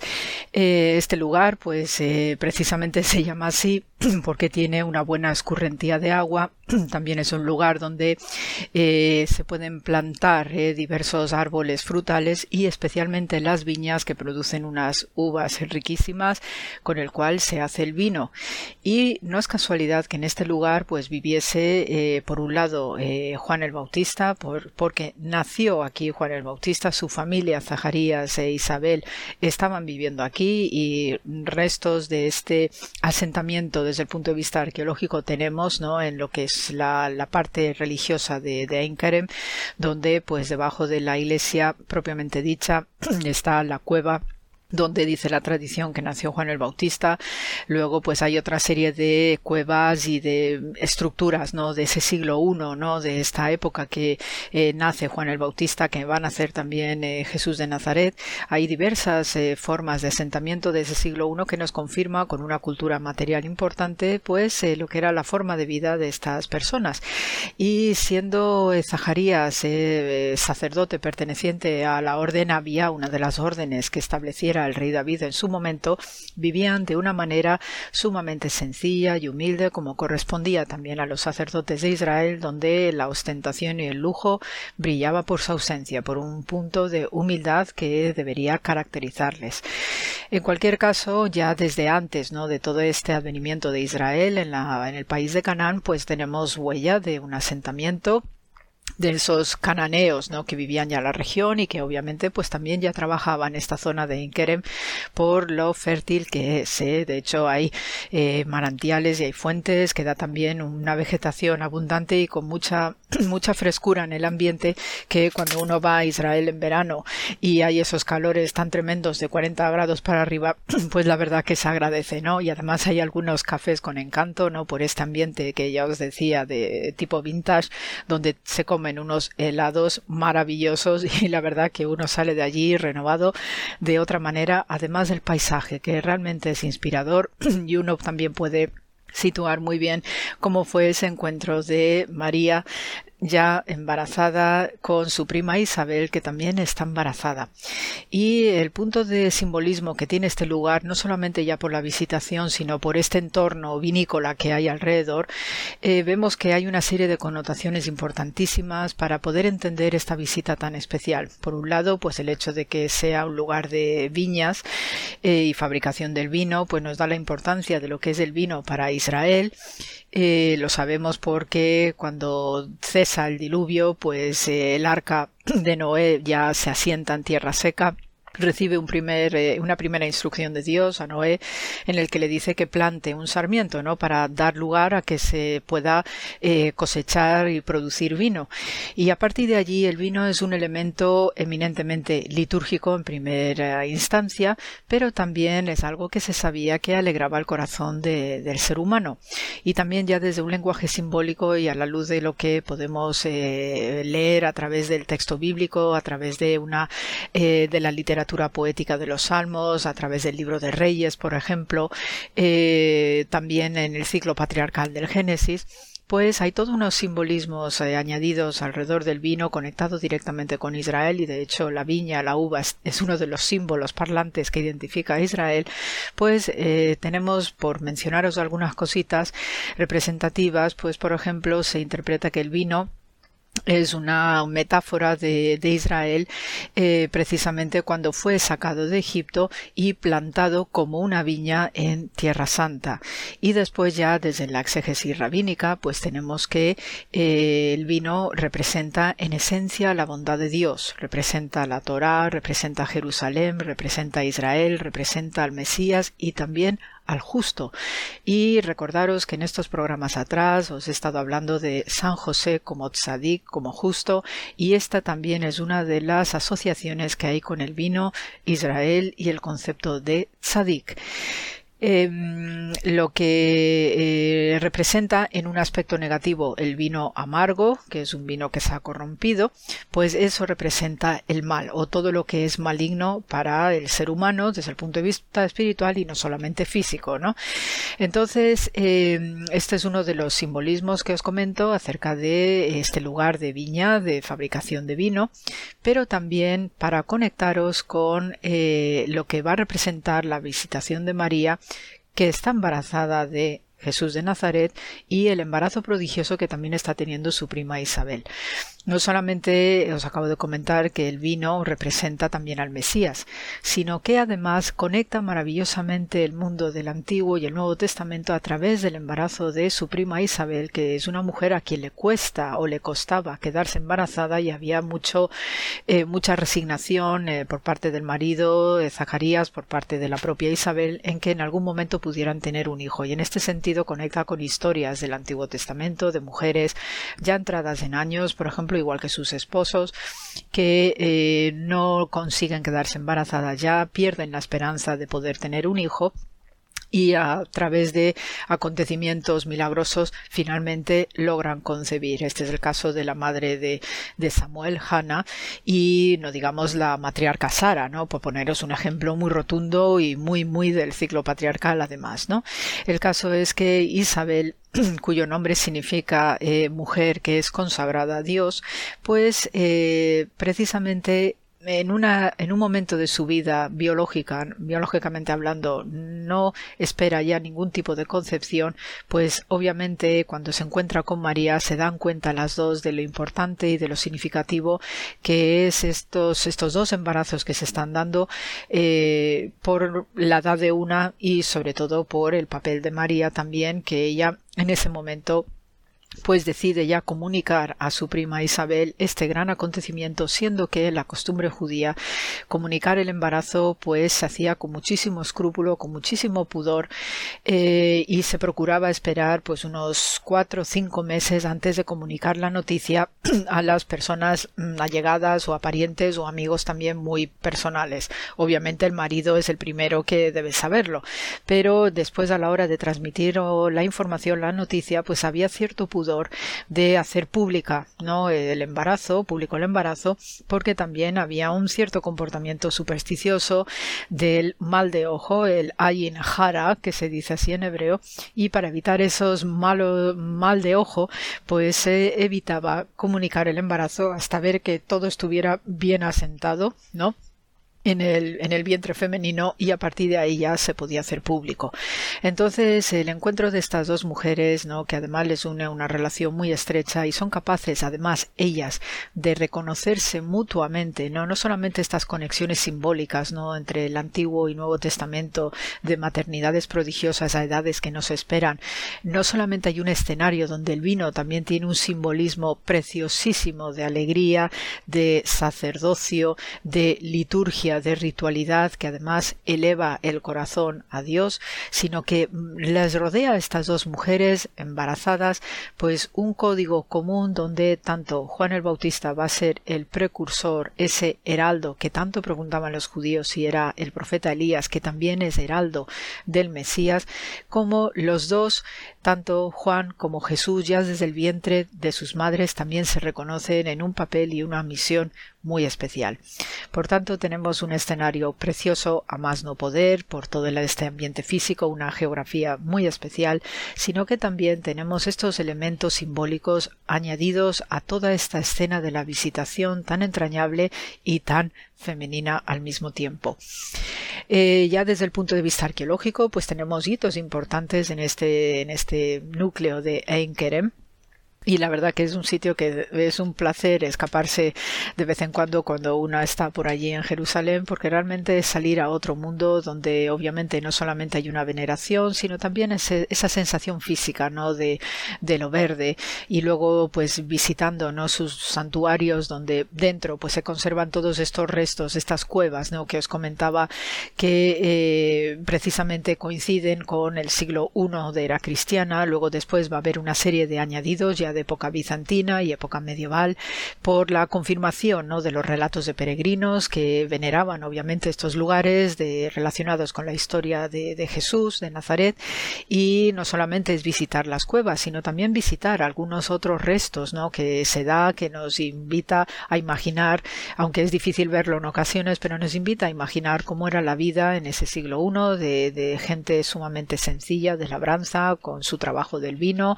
y con otras cuestiones también de pastoreo alrededor y un hito también curioso que se dio en una de las casas ¿no? de unos, eh, una familia actual, en una casa preciosa como de las tantas que hay en este Inkerem, pues hace unos años ellos estaban haciendo una reforma en su casa de las tantas que podemos hacer, que tú haces el alicatado de un baño, etcétera, etcétera, y entonces al reformar su vivienda descubrieron que debajo del salón de su casa había un mikveh, es decir, un baño ritual judío, maravillosamente preservado. Si alguien quiere cotillar a través de Google, pues lo puede encontrar porque la verdad que es un mikveh típico de ese siglo I, muy próximo a lo que era la casa de Juan el Bautista, por tanto nos da también un contexto y un entorno propio de lo que era la, la misma familia de Juan el Bautista, puesto que su padre era sacerdote en el templo de Jerusalén, por tanto la existencia de mikvaot, de baños rituales judíos, eh, alrededor de la vivienda de un sacerdote del templo de Jerusalén era sumamente importante y necesario además, ¿no? Porque el baño ritual judío y especialmente para el sacerdote pues era un elemento fundamental y obligatorio dentro de sus eh, competencias. Entonces, el que una familia actual en pleno siglo XX-XXI pues tenga debajo de su casa o encuentre debajo de su casa un baño ritual judío del siglo I, pues aquello fue un hito, es algo que ellos preservan con muchísimo cariño, además es una familia israelí y preservan con muchísimo cariño, ¿no? Porque no deja de ser que es una huella viva, ¿no? Histórica y que nos chiva de un comportamiento típicamente ritual de estos baños rituales judíos que proliferan a lo largo y ancho del país. Ya después, pues pues tenemos más elementos de la, de la cultura propia del lugar, ¿no? Como lamparillas, una cerámica, ¿no? De esta época del siglo I también, época romana, que eh, confluyen los dos mundos. Y eh, también de un poco más allá, pues se descubrió otra cueva donde dice la tradición que eh, escondieron al bebé Juan el Bautista ante estos temores de una probable matanza de infantes, como también nos narra el Evangelio a propósito de la matanza de los inocentes en Belén. todavía esta circunstancia pues no tenemos datos que nos puedan confirmar que se diera realmente esta matanza, pero que la amenaza era real dada el alto nivel escatológico y mesiánico que se estaba viviendo a comienzos del siglo I de era cristiana y que ciertamente pues había un cierto temor a que por, eh, por eh, las paranoias que tenía el propio rey Herodes el Grande, pues que se produjese realmente infanticidios para evitar que se cumpliesen todas las profecías y los oráculos que se estaban dando acerca del probable o más que probable nacimiento mesiánico en ese comienzo no de era cristiana. Así que, queridos amigos, eh, quería haceros este apunte, ¿no? A propósito de esta visitación de María su prima Isabel y con todas las connotaciones simbólicas que suele rodear habitualmente al pueblo hebreo, pues eh, explicaros aún más por qué este lugar de Inkerem es tan singular, es tan especial y por qué en este lugar se tuvo que dar el encuentro y en ningún otro, porque María sí fue la que visitó a su prima Isabel, subida en un pollino, viniendo donde, donde ella vivía, allí en Jerusalén, con, a todas luces en el monte Sión, y no deja de ser que es un paseíto eh, que a veces no podía ser demasiado agradable, con una cierta distancia y con las dificultades propias de un camino en esa época, que eh, la llevaban inevitablemente a verse con su prima que también está embarazada de una manera prodigiosa y eh, más que eh, milagrosa. Así que con estas connotaciones y con estas esperanzas que también siempre nos traen estas historias del pueblo hebreo, con todo este lenguaje simbólico judío que hay detrás, se os desea muchísima paz y bien, muchísimo amor como siempre y a seguirse cuidando y gracias por la escucha.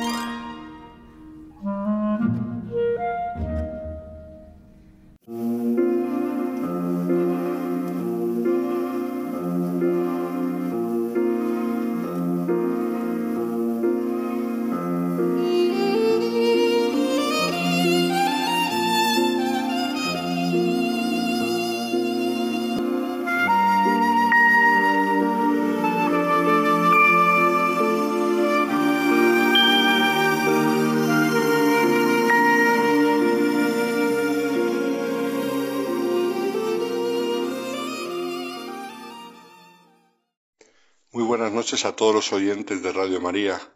Esta noche nos vamos a ir lejos, a tierras americanas, concretamente a la ciudad de Nueva York, en esta sección nuestra de Santos de Andar por Casa. Y no es la primera vez que vamos a Nueva York, porque por las casas de aquella ciudad y por las calles han caminado muchos santos. Es una ciudad que ha dado muchos frutos de santidad, porque ha dado muchos frutos de vida cristiana. Curiosamente, uno puede pensar en una ciudad tan secularizada, mm, volcada en el dinero, los negocios, los comercios, en la riqueza, lo cual podría parecer un obstáculo grande para la vida en el espíritu.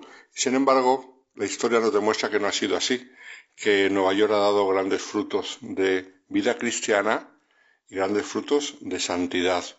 Hoy vamos a hablar de uno de estos frutos más entrañables de la ciudad de Nueva York. Y entrañable porque mm, es un hombre que supo, mm, con la caridad cristiana, con el amor, el servicio cristiano, superar el racismo y también los prejuicios anticatólicos de su época, ya que en él coincidían estos dos aspectos, que él era de raza negra, de origen afroamericano, y a la vez era católico en una sociedad neoyorquina profundamente protestante y muy discriminatoria, sea de los de color, sea de los católicos. Y él consiguió superar todo aquello y ser querido y hasta considerado santo por los protestantes. Me estoy refiriendo al venerable Pierre Toussaint, que fue declarado como tal, venerable, esto es, eh, reconocidas sus virtudes heroicas por el Papa San Juan Pablo II. Fijaos, su figura adquiere especial importancia en estos tiempos en los cuales con frecuencia nos llegan noticias de Estados Unidos sobre racismo, mm, abusos a causa del racismo, luchas contra el racismo, abusos entre los que luchan contra el racismo, toda una serie de tensiones terribles.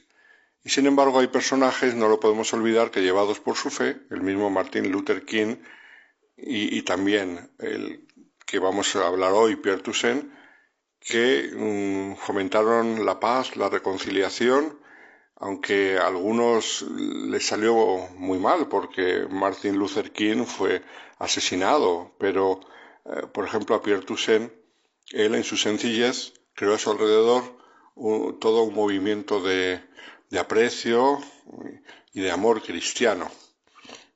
Él había nacido en el seno de una familia esclava en 1766 más o menos en Haití que por aquel entonces era la colonia francesa más rica del Caribe por sus numerosas plantaciones. Hoy en día sabemos que es uno de los países más pobres del mundo, por desgracia. Mucha corrupción y mucho mal gobierno ha llevado a lo que es hoy en día Haití, pero entonces, en manos de los franceses, floreció mucho. En el costado occidental de la, la española isla donde Colón llegó por primera vez, los franceses fundaron esta colonia que es la actual Haití y que por mucho tiempo fue la más próspera de las colonias francesas. Atraídos por la riqueza de estas tierras, muchos miembros de la pequeña nobleza y aristocracia francesa llegaron desde las metrópolis galas para hacer fortuna en las colonias. Entre ellos venía uno que es protagonista de esa historia, un empresario francés, Jean Bérard, que obtuvo una rápida prosperidad gracias a sus plantaciones en la ciudad de Saint-Marc, en lo que hoy en día es Haití. Pues Pierre Toussaint nació en el seno de una familia que desde hace mucho eran esclavos. Su familia pertenecía al señor Jean Bérard. Hacía mucho tiempo que su abuela y su madre prestaban significativos servicios como esclavas de la familia. La una porque llevando a los hijos de su ama a París para que recibieran una mejor educación, hizo un gran servicio a la familia, y la otra porque era camarera íntima de esa familia. La mayoría de los esclavos trabajaban en los campos produciendo azúcar, café, tabaco y fruta, pero Berard tomó gran aprecio a Pierre y no quiso que trabajase ya de jovencito en el campo, sino que trabajase en su residencia, donde le enseñó a leer y a escribir. El señor Verar cuenta la historia que cuidaba de sus esclavos y se interesaba mucho en que practicasen la fe católica. De hecho, escogió a su propia hija para que fuese la madrina de Pierre. Una amiga de la familia declarará posteriormente, me acuerdo de Toussaint, se refiere a Pierre, entre los esclavos, vestido con una chaqueta roja, muy ingenioso, entusiasta de la música y el baile, y dedicado a su joven y alegre señora. Ocurrió que en 1791, cuando el clima de la Revolución Francesa alcanzó a sus posesiones de ultramar y por lo tanto también a Haití, pues hubo una gran revuelta de los esclavos en Haití. En esta revuelta ocurrieron muchas atrocidades por ambas partes, hasta que finalmente las tropas francesas se retiraron en 1797. El señor Berard había fallecido para entonces y su hijo, Jean-Jacques Berard, decidió irse a la ciudad de Nueva York hasta que se calmasen las cosas. En Francia había muchos problemas, en Haití de rebote también había muchos problemas y decidieron ir a un lugar tranquilo y próspero en aquella época, como era Nueva York. Se llevó con él a su esposa, sus dos hermanas, cinco esclavos y únicamente los fondos suficientes para mantener el hogar por un año. Entre los esclavos que fueron estaban Pierre y su hermana Rosalie, los cuales nunca más volverían a ver al resto de su familia, porque nunca más volverían a Haití. En Nueva York, Verard gestionó para que Pierre fuese aprendiz de uno de los mejores barberos de la ciudad. Toussaint estaría siempre agradecido al señor Verard por haberle eh, ayudado a aprender este oficio y, y, concretamente dijo en una ocasión, en eso debe haber entrado la mano de la providencia, lo vio providencial, que le dirigiesen hacia este trabajo con el cual hizo tanto bien a lo largo de su vida.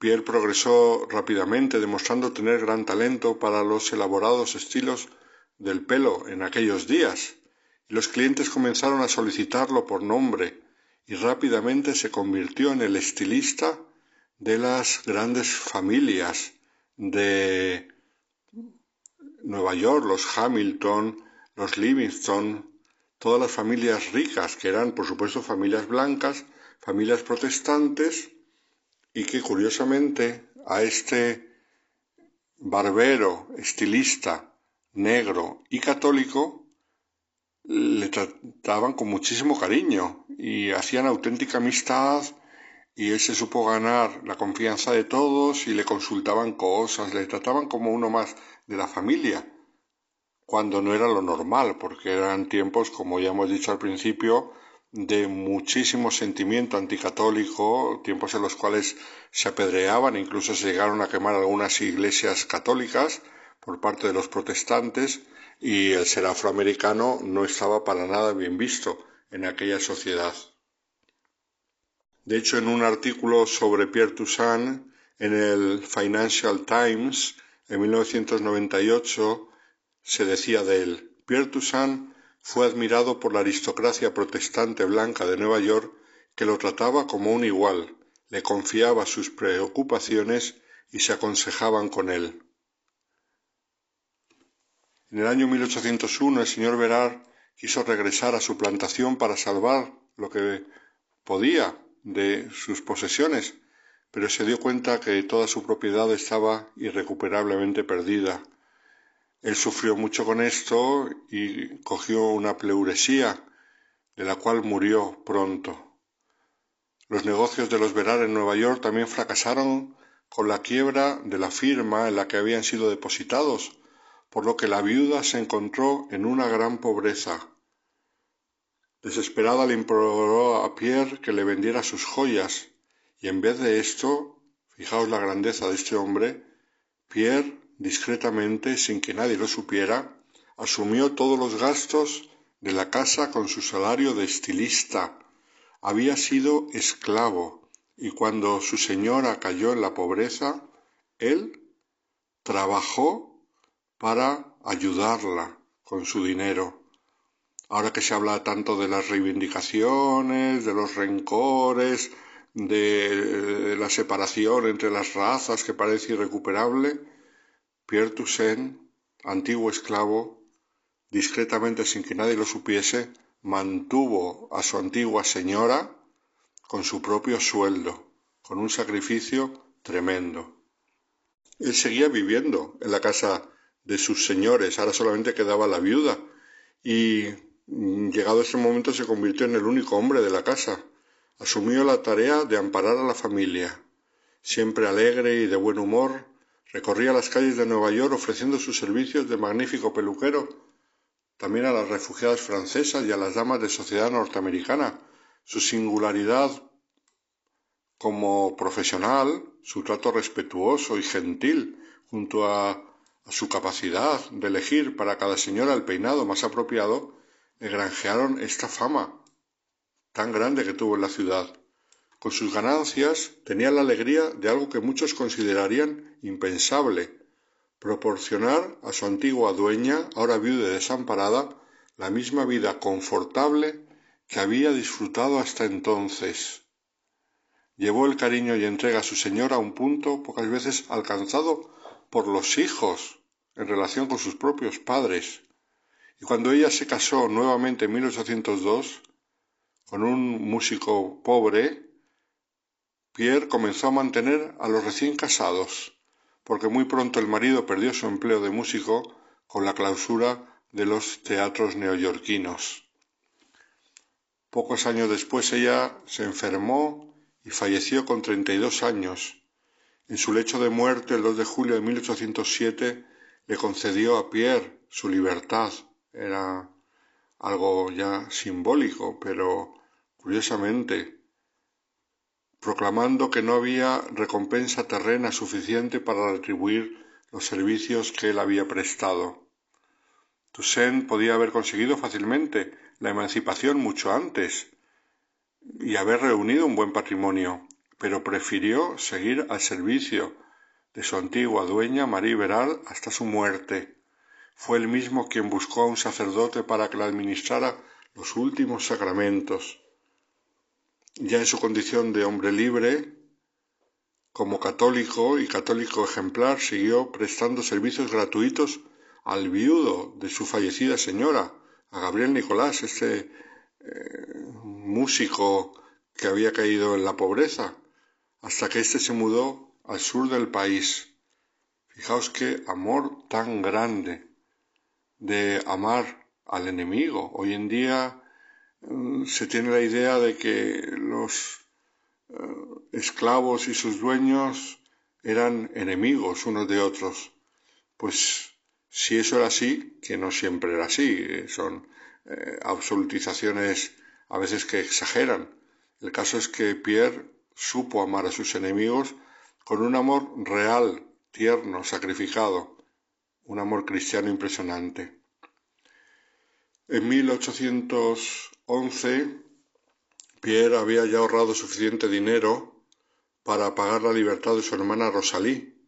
Solo entonces se sintió capaz de proponerle matrimonio a su novia, Juliette Noël, una mujer veinte años mejor que él. Para entonces ya tenía cuarenta y cinco años cuando se casó, pero no se quiso casar hasta no ahorrar el dinero suficiente para comprar la libertad no solamente de su hermana, sino de su novia, porque Pierre había adquirido mm, la libertad de la que sería su futura mujer para prevenir que fuese vendida en el sur. Se casaron el 5 de agosto de 1811. Poco después se casó también su hermana, pero su esposo la abandonó dejándola embarazada y enferma con tuberculosis.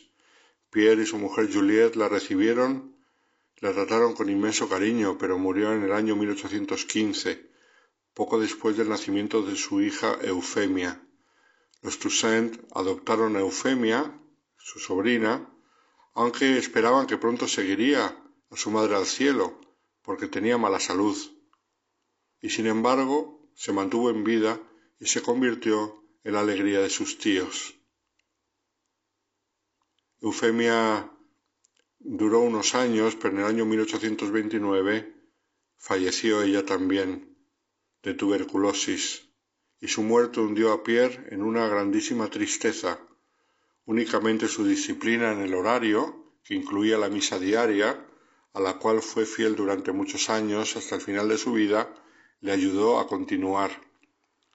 Pierre Toussaint permaneció en su oficio de peluquero hasta el final de su larga vida. Se le recuerda, así aparece en su proceso de canonización, como siempre muy amable y cortés con sus clientes, a veces para alegrar a las señoras que acudían a su negocio, tocaba algunas piezas con el violín, instrumento dócil en sus manos, que aprendió desde muy jovencito. El progreso en la vida espiritual aumentaba en su corazón generoso el deseo de hacer el bien a los necesitados, por lo que expandió su campo de acción benefactora. Asistió silenciosamente a varias mujeres que se encontraban en necesidad económica. También, junto con su esposa, proveyeron asilo, alimento y ropa a muchos niños afroamericanos. Les ayudaron a encontrar formación y trabajo, niños abandonados que habían perdido a sus padres. Su hogar fue también refugio para sacerdotes pobres, y diversos viajeros. Pierre recaudaba dinero para las caridades civiles, incluyendo para un orfanato administrado por la que fue mm, la primera santa americana, Santa Elizabeth Bailey Seaton, que también vivió en Nueva York. También ayudó a recaudar dinero para la construcción de la Catedral de San Patricio, donde hoy está sepultado, ahí en la cripta debajo del altar mayor de San Patricio, ahí está su tumba. Cuando en verano la ciudad de Nueva York sufría de plagas de fiebre amarilla y de cólera, por la humedad y el calor tan fuerte, Pierre se arriesgaba a ser contagiado para cuidar de los enfermos. No tenía miedo a los contagios con tal de vivir la caridad. Los Toussaint también apoyaban a órdenes religiosas por ejemplo, las religiosas oblatas de la Providencia, una orden de mujeres afroamericanas que se dedicaban a la educación de niños de color y más tarde se convirtieron en benefactores del Colegio San Vicente de Paul, que fue la primera escuela católica en Nueva York para niños afroamericanos.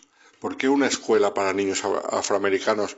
¿Por qué una orden religiosa para personas afroamericanas por la gran discriminación que había. Los niños de color no podían ir a los colegios de los blancos, por eso hubo que fundar colegios diferentes para ellos. Hoy en día todo esto está superado, pero estamos en el siglo XIX.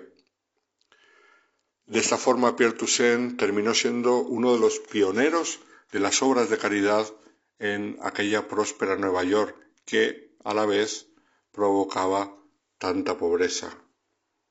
Pero todo esto no era filantropía, era fruto de décadas de asistencia diaria a misa en la única iglesia católica que había en la ciudad, que era la iglesia de San Pedro, y de su grandísima devoción a la Virgen María, que defendía constantemente a pesar de estar rodeado de protestantes que le respetaban porque le apreciaban mucho.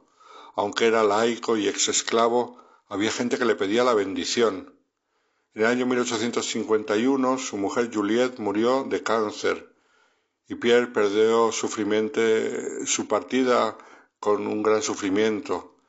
Luego él se enfermó y murió el día 30 de junio de 1853 con 87 años.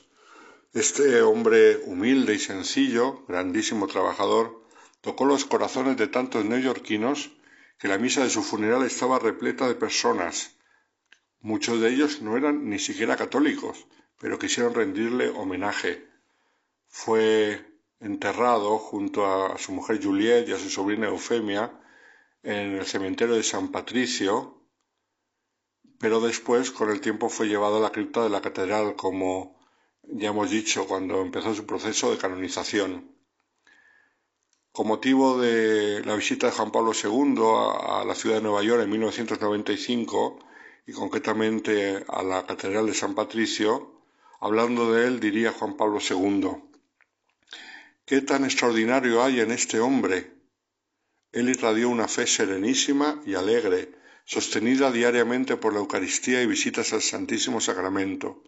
Frente a la constante y dolorosa discriminación, comprendió como pocos el significado de las palabras de nuestro Señor, Padre, perdónalos porque no saben lo que hacen. Ningún tesoro es tan sublime y transformante como la luz de la fe. Toussaint supo superar el mal con el bien, supo vencer todo tipo de barreras sociales con la caridad, con la dignidad, con el trabajo bien hecho. Y por eso he recordado en la ciudad de Nueva York, esa ciudad tan convulsa, en esta sociedad americana tan difícil, pero que podría ser todo mucho más fácil si hubiese mucha gente que siguiese el ejemplo de Pierre Toussaint. Muy buenas noches a todos los oyentes de Radio María, desde la diócesis de Getafe, el Padre Alberto Rollo.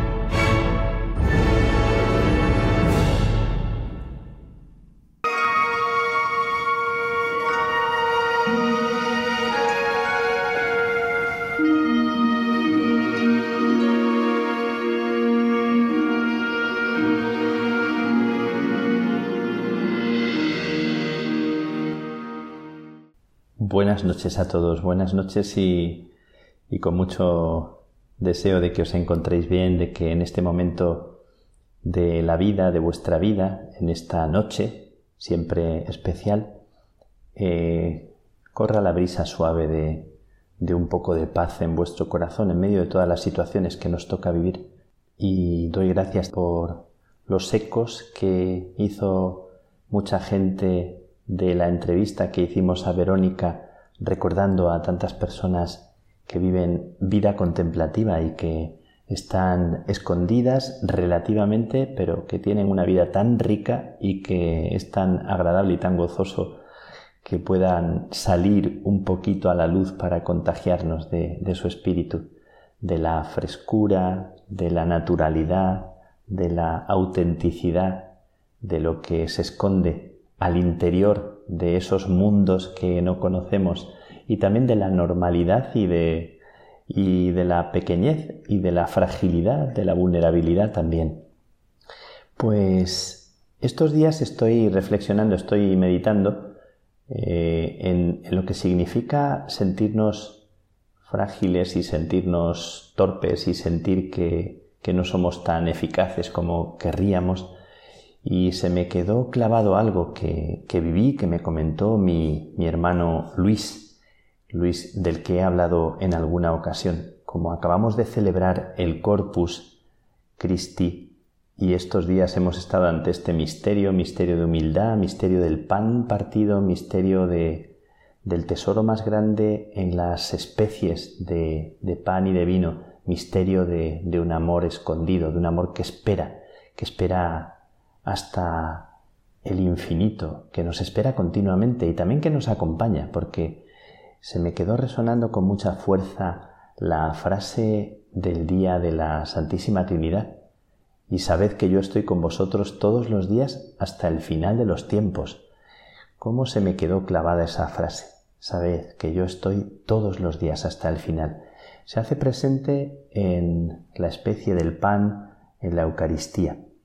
Recordando la Eucaristía, me vino a la mente lo que me contó en intimidad, lo comparto con vosotros con mucho respeto hacia mi hermano Luis, que Luis, con la dificultad que tiene ya en las manos, como os dije, eh, cuando celebra la Eucaristía, que la sigue celebrando, puede todavía, con un poco de maña, partir la forma en el momento fundamental al final, antes de la comunión, partir la forma grande, pero lo que no puede hacer es partir el trocito pequeño de la Eucaristía, que se parte para significar la comunión con toda la iglesia, con los que no están presentes. El sacerdote siempre un, parte un piquito de esa forma y dijo Luis, eso ya no soy capaz de hacerlo, ya no soy capaz.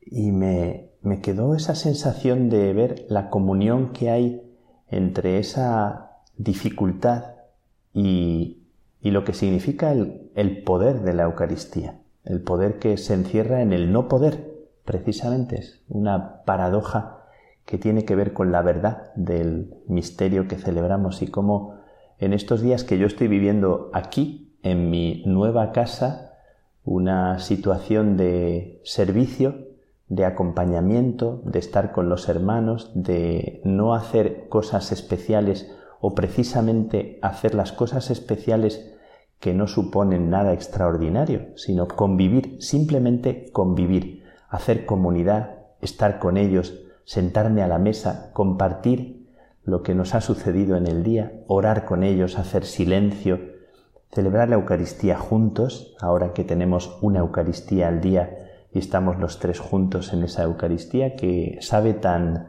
tan rico. Hacer comunidad. Dice el general de, de los carmelitas, nuestro padre general, padre Saverio, que ser comunidad es nuestra misión, que no es un fin, sino que estar juntos, ser familia, crear familia en sí mismo, sin hacer otra cosa, eh, aparte de predicar, de evangelizar, de atender a enfermos o dar clases o cualquier otra actividad, solamente el hecho de estar juntos, de compartir la vida y de vivirlo con gozo, con alegría, esa es misión, es misión. una misión que para mí estos días se convierte en una misión de sencillez, porque me toca hacer cosas ordinarias y también lo que me van sugiriendo los hermanos. Vamos juntos a un sitio, visitamos un lugar, eh, toca cerrar la iglesia, toca eh, ayudar en las cosas ordinarias de la casa o, barrer algo o atender alguna cosa que, me piden, algo que por otro lado me, me encanta porque es simplemente la vida ordinaria, pues quiero recordar a las personas que sienten que su vida no tiene nada especialmente brillante ni productivo y, quiero recordar un gesto que le pedí una vez a, mi madre que hiciera, mi madre sin saber cómo hacerlo, cómo bendecir, una vez que me despedía de ella le, le pedí que me bendijera. Bendíceme tú a mí, porque alguna vez hemos hablado de que los padres y, y las madres también pueden bendecir a sus hijos. Y ella con su mano la puso en mi, en mi cabeza, en el pelo, y removió la mano como eh, agitando el pelo en un gesto muy, muy bonito, muy cariñoso, eh, en lugar de simplemente posar la mano sobre la cabeza, pero hizo un gesto de bendición que lo recuerdo porque fue un gesto como, como de mucha cercanía, de mucho cariño, como una madre, sin que sea una bendición estricta, tradicional, pero es la mejor bendición. Pues recordando a Luis, recordando a las personas que, que están como paralizadas o paralizándose o quietos o sin una movilidad especial, recordaba una poesía de, Antonio Machado que invita a saber esperar. A las personas que en la vida no actúan con una eficacia y con una actividad especial, sino que tienen que saber que su victoria es esperar, es eh, vivir con una paciencia que hace eficacia a partir de lo que se produce en ese sí interior que deja a Dios, que se fía de Dios, que le deja a Dios el protagonista, el protagonismo. Y la poesía de, Antonio Machado, que siempre me marcó desde hace mucho tiempo, que dice así, sabe esperar, aguarda que la marea fluya, así en la costa un barco, sin que el partir te inquiete. Todo el que aguarda sabe que la victoria es suya, porque la vida es larga y el arte es un juguete. Y si la vida es corta y no llega la mar a tu galera, aguarda sin partir y siempre espera, que el arte es largo y además no importa. Siempre, siempre me ha, me ha gustado mucho este, poema, no sé por qué, siempre me ha marcado mucho, yo que he sido siempre muy, muy activo y como muy de eficacias, de querer hacer cosas, de llegar y abarcar todo, de moverme mucho, saber esperar que decía el hermano Rafael. Pero quiero regalaros un texto que habla también de, de alguien que, que estaba paralizada y paralizándose. Y me lo cuenta mi amiga Pili. Mi amiga Pili, que es mi amiga vecina. Digo vecina porque vivimos muy cerquita en, en Salamanca y es una persona muy cercana y muy, muy querida para mí. Y ella, atendiendo a, a sus pacientes, me contaba la historia cuando escuchó lo que yo le contaba de Luis, me contaba la historia de una mujer y cuando la recordaba lloraba. Y quiero regalaros este guiño, porque es un auténtico guiño que es una invitación a vivir. Una invitación a vivir cuando nos sentimos menos activos, más torpes o sentimos que lo estamos haciendo todo mal o que no somos capaces. La incapacidad que nos atraviesa a veces o la sensación de, de fracaso. Dice Pili, pues bien, estos días precisamente pensaba en ella, en esa mujer, y se me caían las lágrimas pensando en cómo llevar esa enfermedad. Hace años estuve viendo a una paciente, creo que te he hablado de ella. Estaba en una residencia. No era muy mayor, pero estaba en un estadio avanzado de ELA, la primera vez que fui a verla, en una guardia, encontré a una mujer sentada en una silla de ruedas, Apenas podía mover las manos. Estaba pendiente de que le pusieran una sonda de alimentación y un aparato para mejorar la respiración. Pero había lista de espera. Las auxiliares me decían la pobre no puede comer, se atraganta constantemente y no habla. Y en medio de todo, ella, con cara de angustia, escribió en su cuaderno Tengo sed. Algo dio un vuelco en mi interior. La mandé a urgencias, especificando la necesidad de ingreso para colocación de la sonda PEG. La siguiente vez que la vi, era una mujer feliz.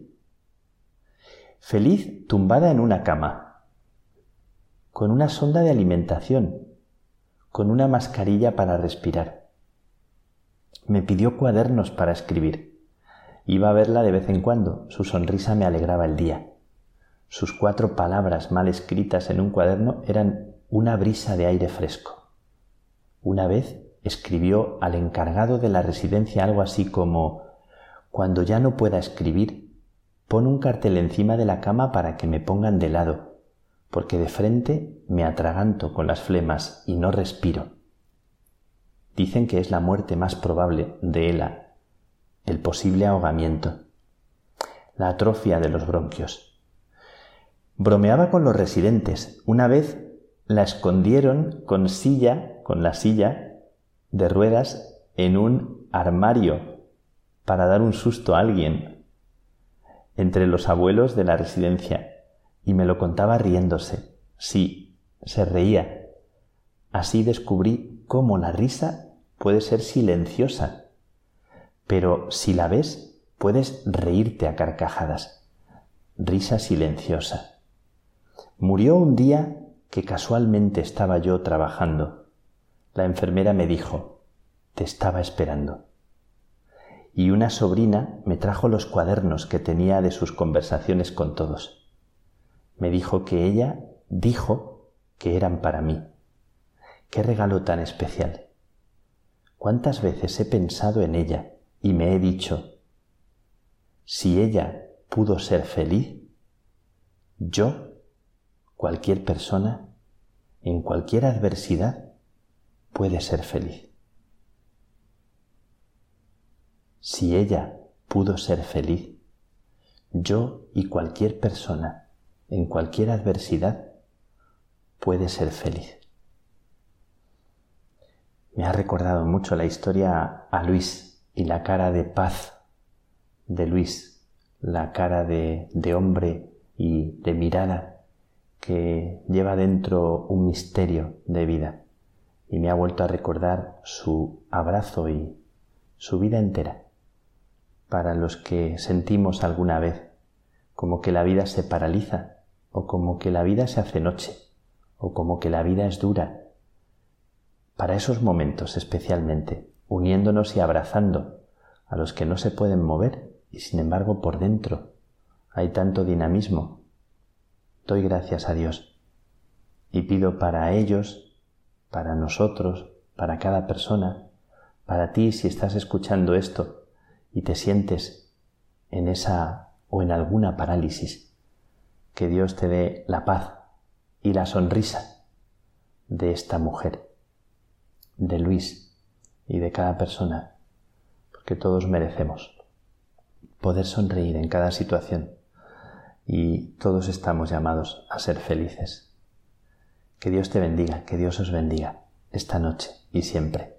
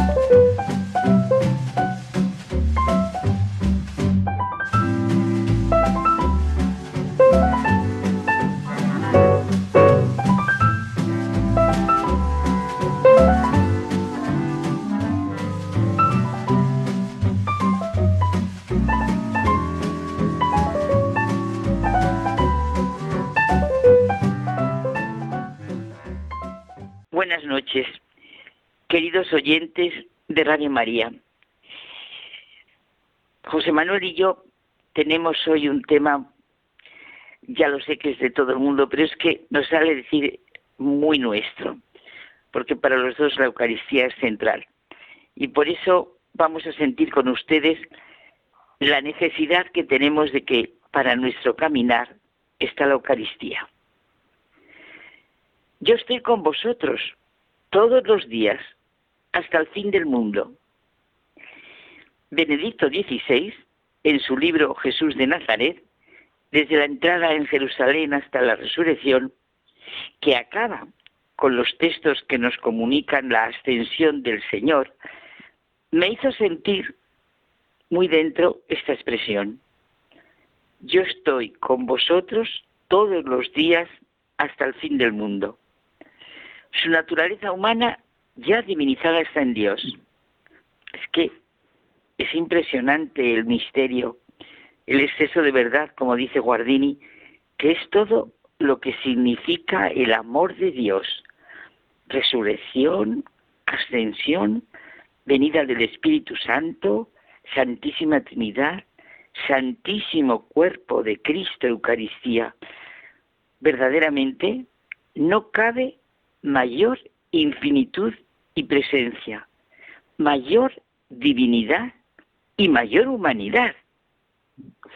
Y no podemos perder de vista que en Dios nos movemos, pensamos y existimos, como decía San Pablo.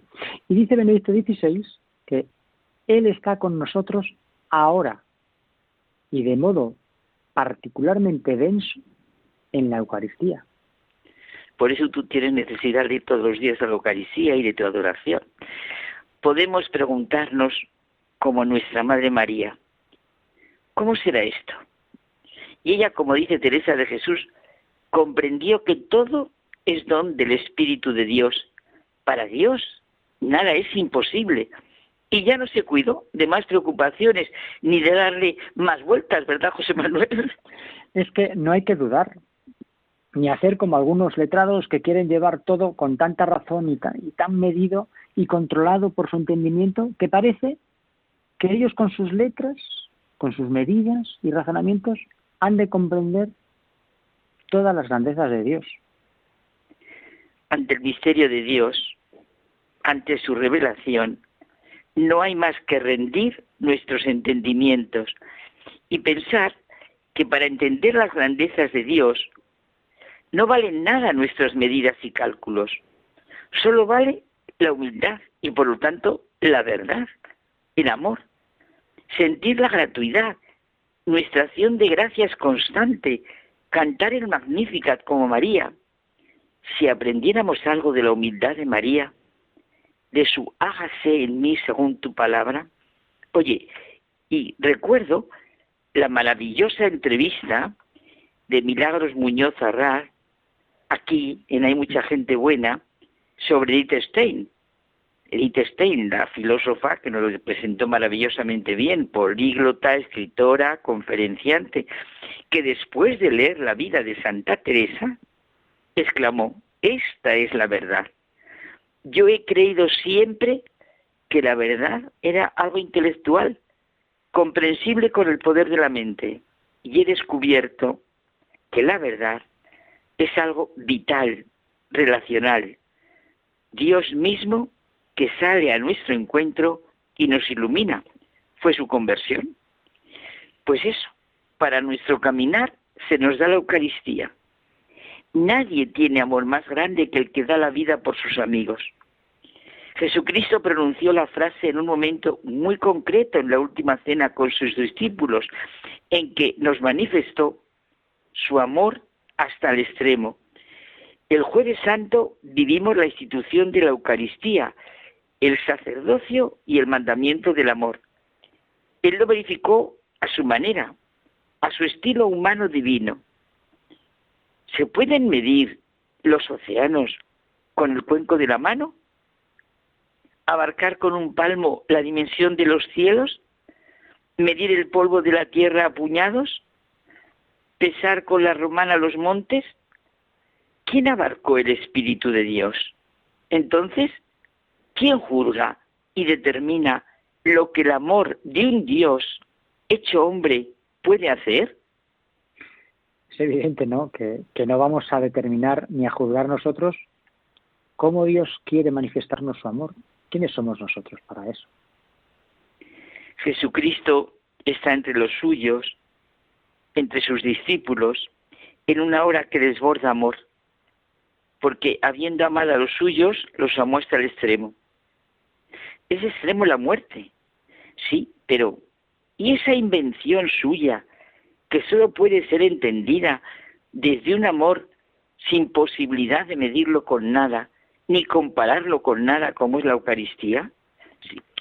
Tenemos que cambiar nuestras categorías de lo que es posible, de lo que puede ser real. Y en este sentido, Carmen, no es extraño todo lo que ha suscitado en los hombres el asombroso amor de un Dios que se hace hombre. Se hace hombre y quiere quedarse con ellos, con nosotros, de una manera única, inconcebible para la mente humana. Es lo que nosotros conocemos como la presencia real en la Eucaristía. Claro, actitud de creyente, actitud de rechazo o actitud de indiferencia. Tres actitudes. Cada uno sabe cuál es la suya. Una actitud auténtica de creyente, una actitud de rechazo, una actitud de indiferencia. Pues sí, la Eucaristía sigue siendo signo de contradicción. A ver qué actitud es la nuestra, ¿verdad? No hay mayor amor en la vida que... ¿Y nosotros qué diríamos? ¿Cuál es el mayor que vemos en el mayor amor que vemos en la vida? Todos en el fondo estamos convencidos de que sabemos cuál es el amor más grande que hay, pero quizá lo sabemos cuando no nos lo preguntamos. Si quisiéramos explicarlo, ¿qué diríamos? ¿O qué experiencias presentaríamos? No hay amor mayor que el que manifiesta esa madre que yo conozco por su hijo. No hay amor mayor que el de esos padres por su hijo en la situación en que se encuentra el niño. La entrega de amor de ese matrimonio es un hecho demostrado. Mm. Podemos recurrir a lo que dice ese gran amigo que tenemos tú y yo, que se llama Julián Marías. Julián Marías, ya lo que Es, tan brillante siempre, que pues dice, el amor es afirmar al otro por sí mismo, deseándole todo bien, dándole todo el bien que está a nuestro alcance y a costa de nosotros mismos. Impresionante, ¿verdad? Impresionante. Oye, ¿y si resulta que es Dios quien nos expresa su amor? Su amor hasta el extremo? ¿Y cómo nos expresa su amor? ¿Quién hay que pueda poner límites a este amor? ¿Quién hay que se atreva a desconfiar de este amor en lugar de admirarse y caer rendido, pero lo que se dice, rendido ante él? ¿Quién hay que se atreva a juzgar ese amor en lugar de dejarse inundar por él? Lo que llamamos la última cena fue preparación para un fin y es también un maravilloso principio. La observancia de la Pascua judía está para transformarse en medio de trece hebreos en algo incomparablemente más alto y universal, en algo imposible de igualar, en algo inefable, en el gran misterio cristiano que dice Papini es la gran señal de la nueva hermandad. En la Eucaristía está presente entre nosotros y por medio de él nos unimos íntimamente a él. No nos dejó un recuerdo. El misterio de la fe es su presencia misteriosa pero real y significa que está con nosotros hasta la consumación de los siglos. Está, bueno, esta precisamente es la gran celebración del Corpus Christi. Celebramos de manera pública, solemne, lo que cada día sucede en la capilla más sencilla, en el monasterio menos conocido. ¿No te parece? Efectivamente, así es. ¿Y por qué? Cuando... No, dime, dime, dime. No, que digo que Él ha cambiado el pan y el vino que procede de la tierra en su propia presencia, en su propio cuerpo y sangre, y será siempre ofrecido por nosotros, pan y vino que representan la vida de Dios. El pacto del que vive el Antiguo Testamento iba a caducar, y ha venido la nueva alianza. El Mesías que no viene solo a salvar a su pueblo, sino que ha salvado a todos los pueblos, y que no escribe ley sobre piedra, sino los corazones. En el momento de la institución de la Eucaristía, no solo estaban los doce allí, ellos representan a los ojos de Jesús toda la humanidad, de todas las épocas, nos representan a todos. Esa humanidad de el después de Cristo. Bueno, sintamos lo que ha dicho el Papa Francisco. Si cada uno de nosotros no se siente necesitado de la misericordia de Dios, no se siente pecador, pues nada, mejor que no vaya a misa. Fíjate, es que tenemos que tenemos que entender que cuando nos acercamos al sagrario, cuando estamos ante el Señor o celebramos la Eucaristía, no lo hacemos porque seamos mejores que los demás, sino porque estamos necesitados de Dios, de su amor, de su misericordia, y como decía un sacerdote que nos gusta mucho a ti y a mí, eh, dice, él, siempre decía, eh, los que, bueno, él por, entre comillas, por oficio, pero los que no somos sacerdotes, decían, los que venís todos los días a misa, no sois mejores que, los que, no, que los que no vienen, sino venís, en principio, para ser mejores, pero no porque seáis mejores. Sería Jesús Higueras. Efectivamente. si creemos en la Eucaristía, sabemos que no es un mero recuerdo. Es Jesucristo, el Hijo de Dios, la segunda persona de la Santísima Trinidad que sale a nuestro encuentro. Nos alimenta con su palabra y con su vida. Toda la vida de Jesucristo es una entrega de sí mismo a cada uno de nosotros, Dios mío. Si esto lo sintiéramos y viviéramos con el corazón, ¿verdad, José Manuel? ¿Cómo no va a existir la adoración perpetua a la Eucaristía, al Santísimo Sacramento del altar? Pues así es. Pues oye, aprovechemos para celebrar el Corpus Christi y entender realmente lo que significa, ¿no? Eso es y sentir ese amor hasta el extremo. Pues buenas noches y que vivamos muy bien, muy bien. Sí, lo que vamos a celebrar de manera extraordinaria, pero que lo vivamos muy bien también en nuestra vida cotidiana y diaria. Buenas noches. Muy bien. Hasta la semana que viene.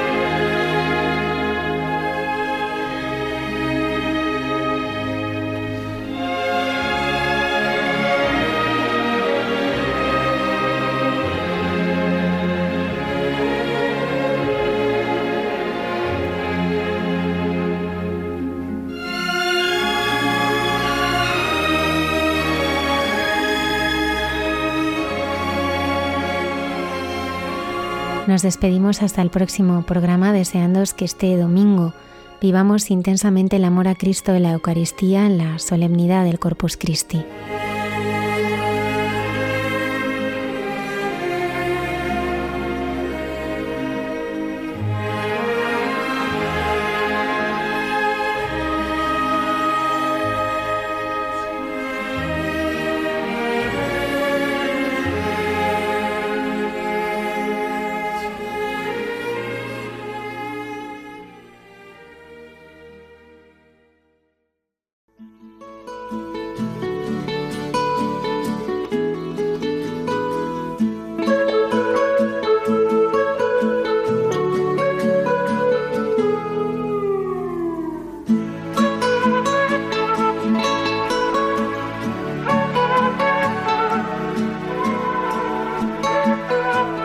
Y así finaliza en Radio María. Hay mucha gente buena.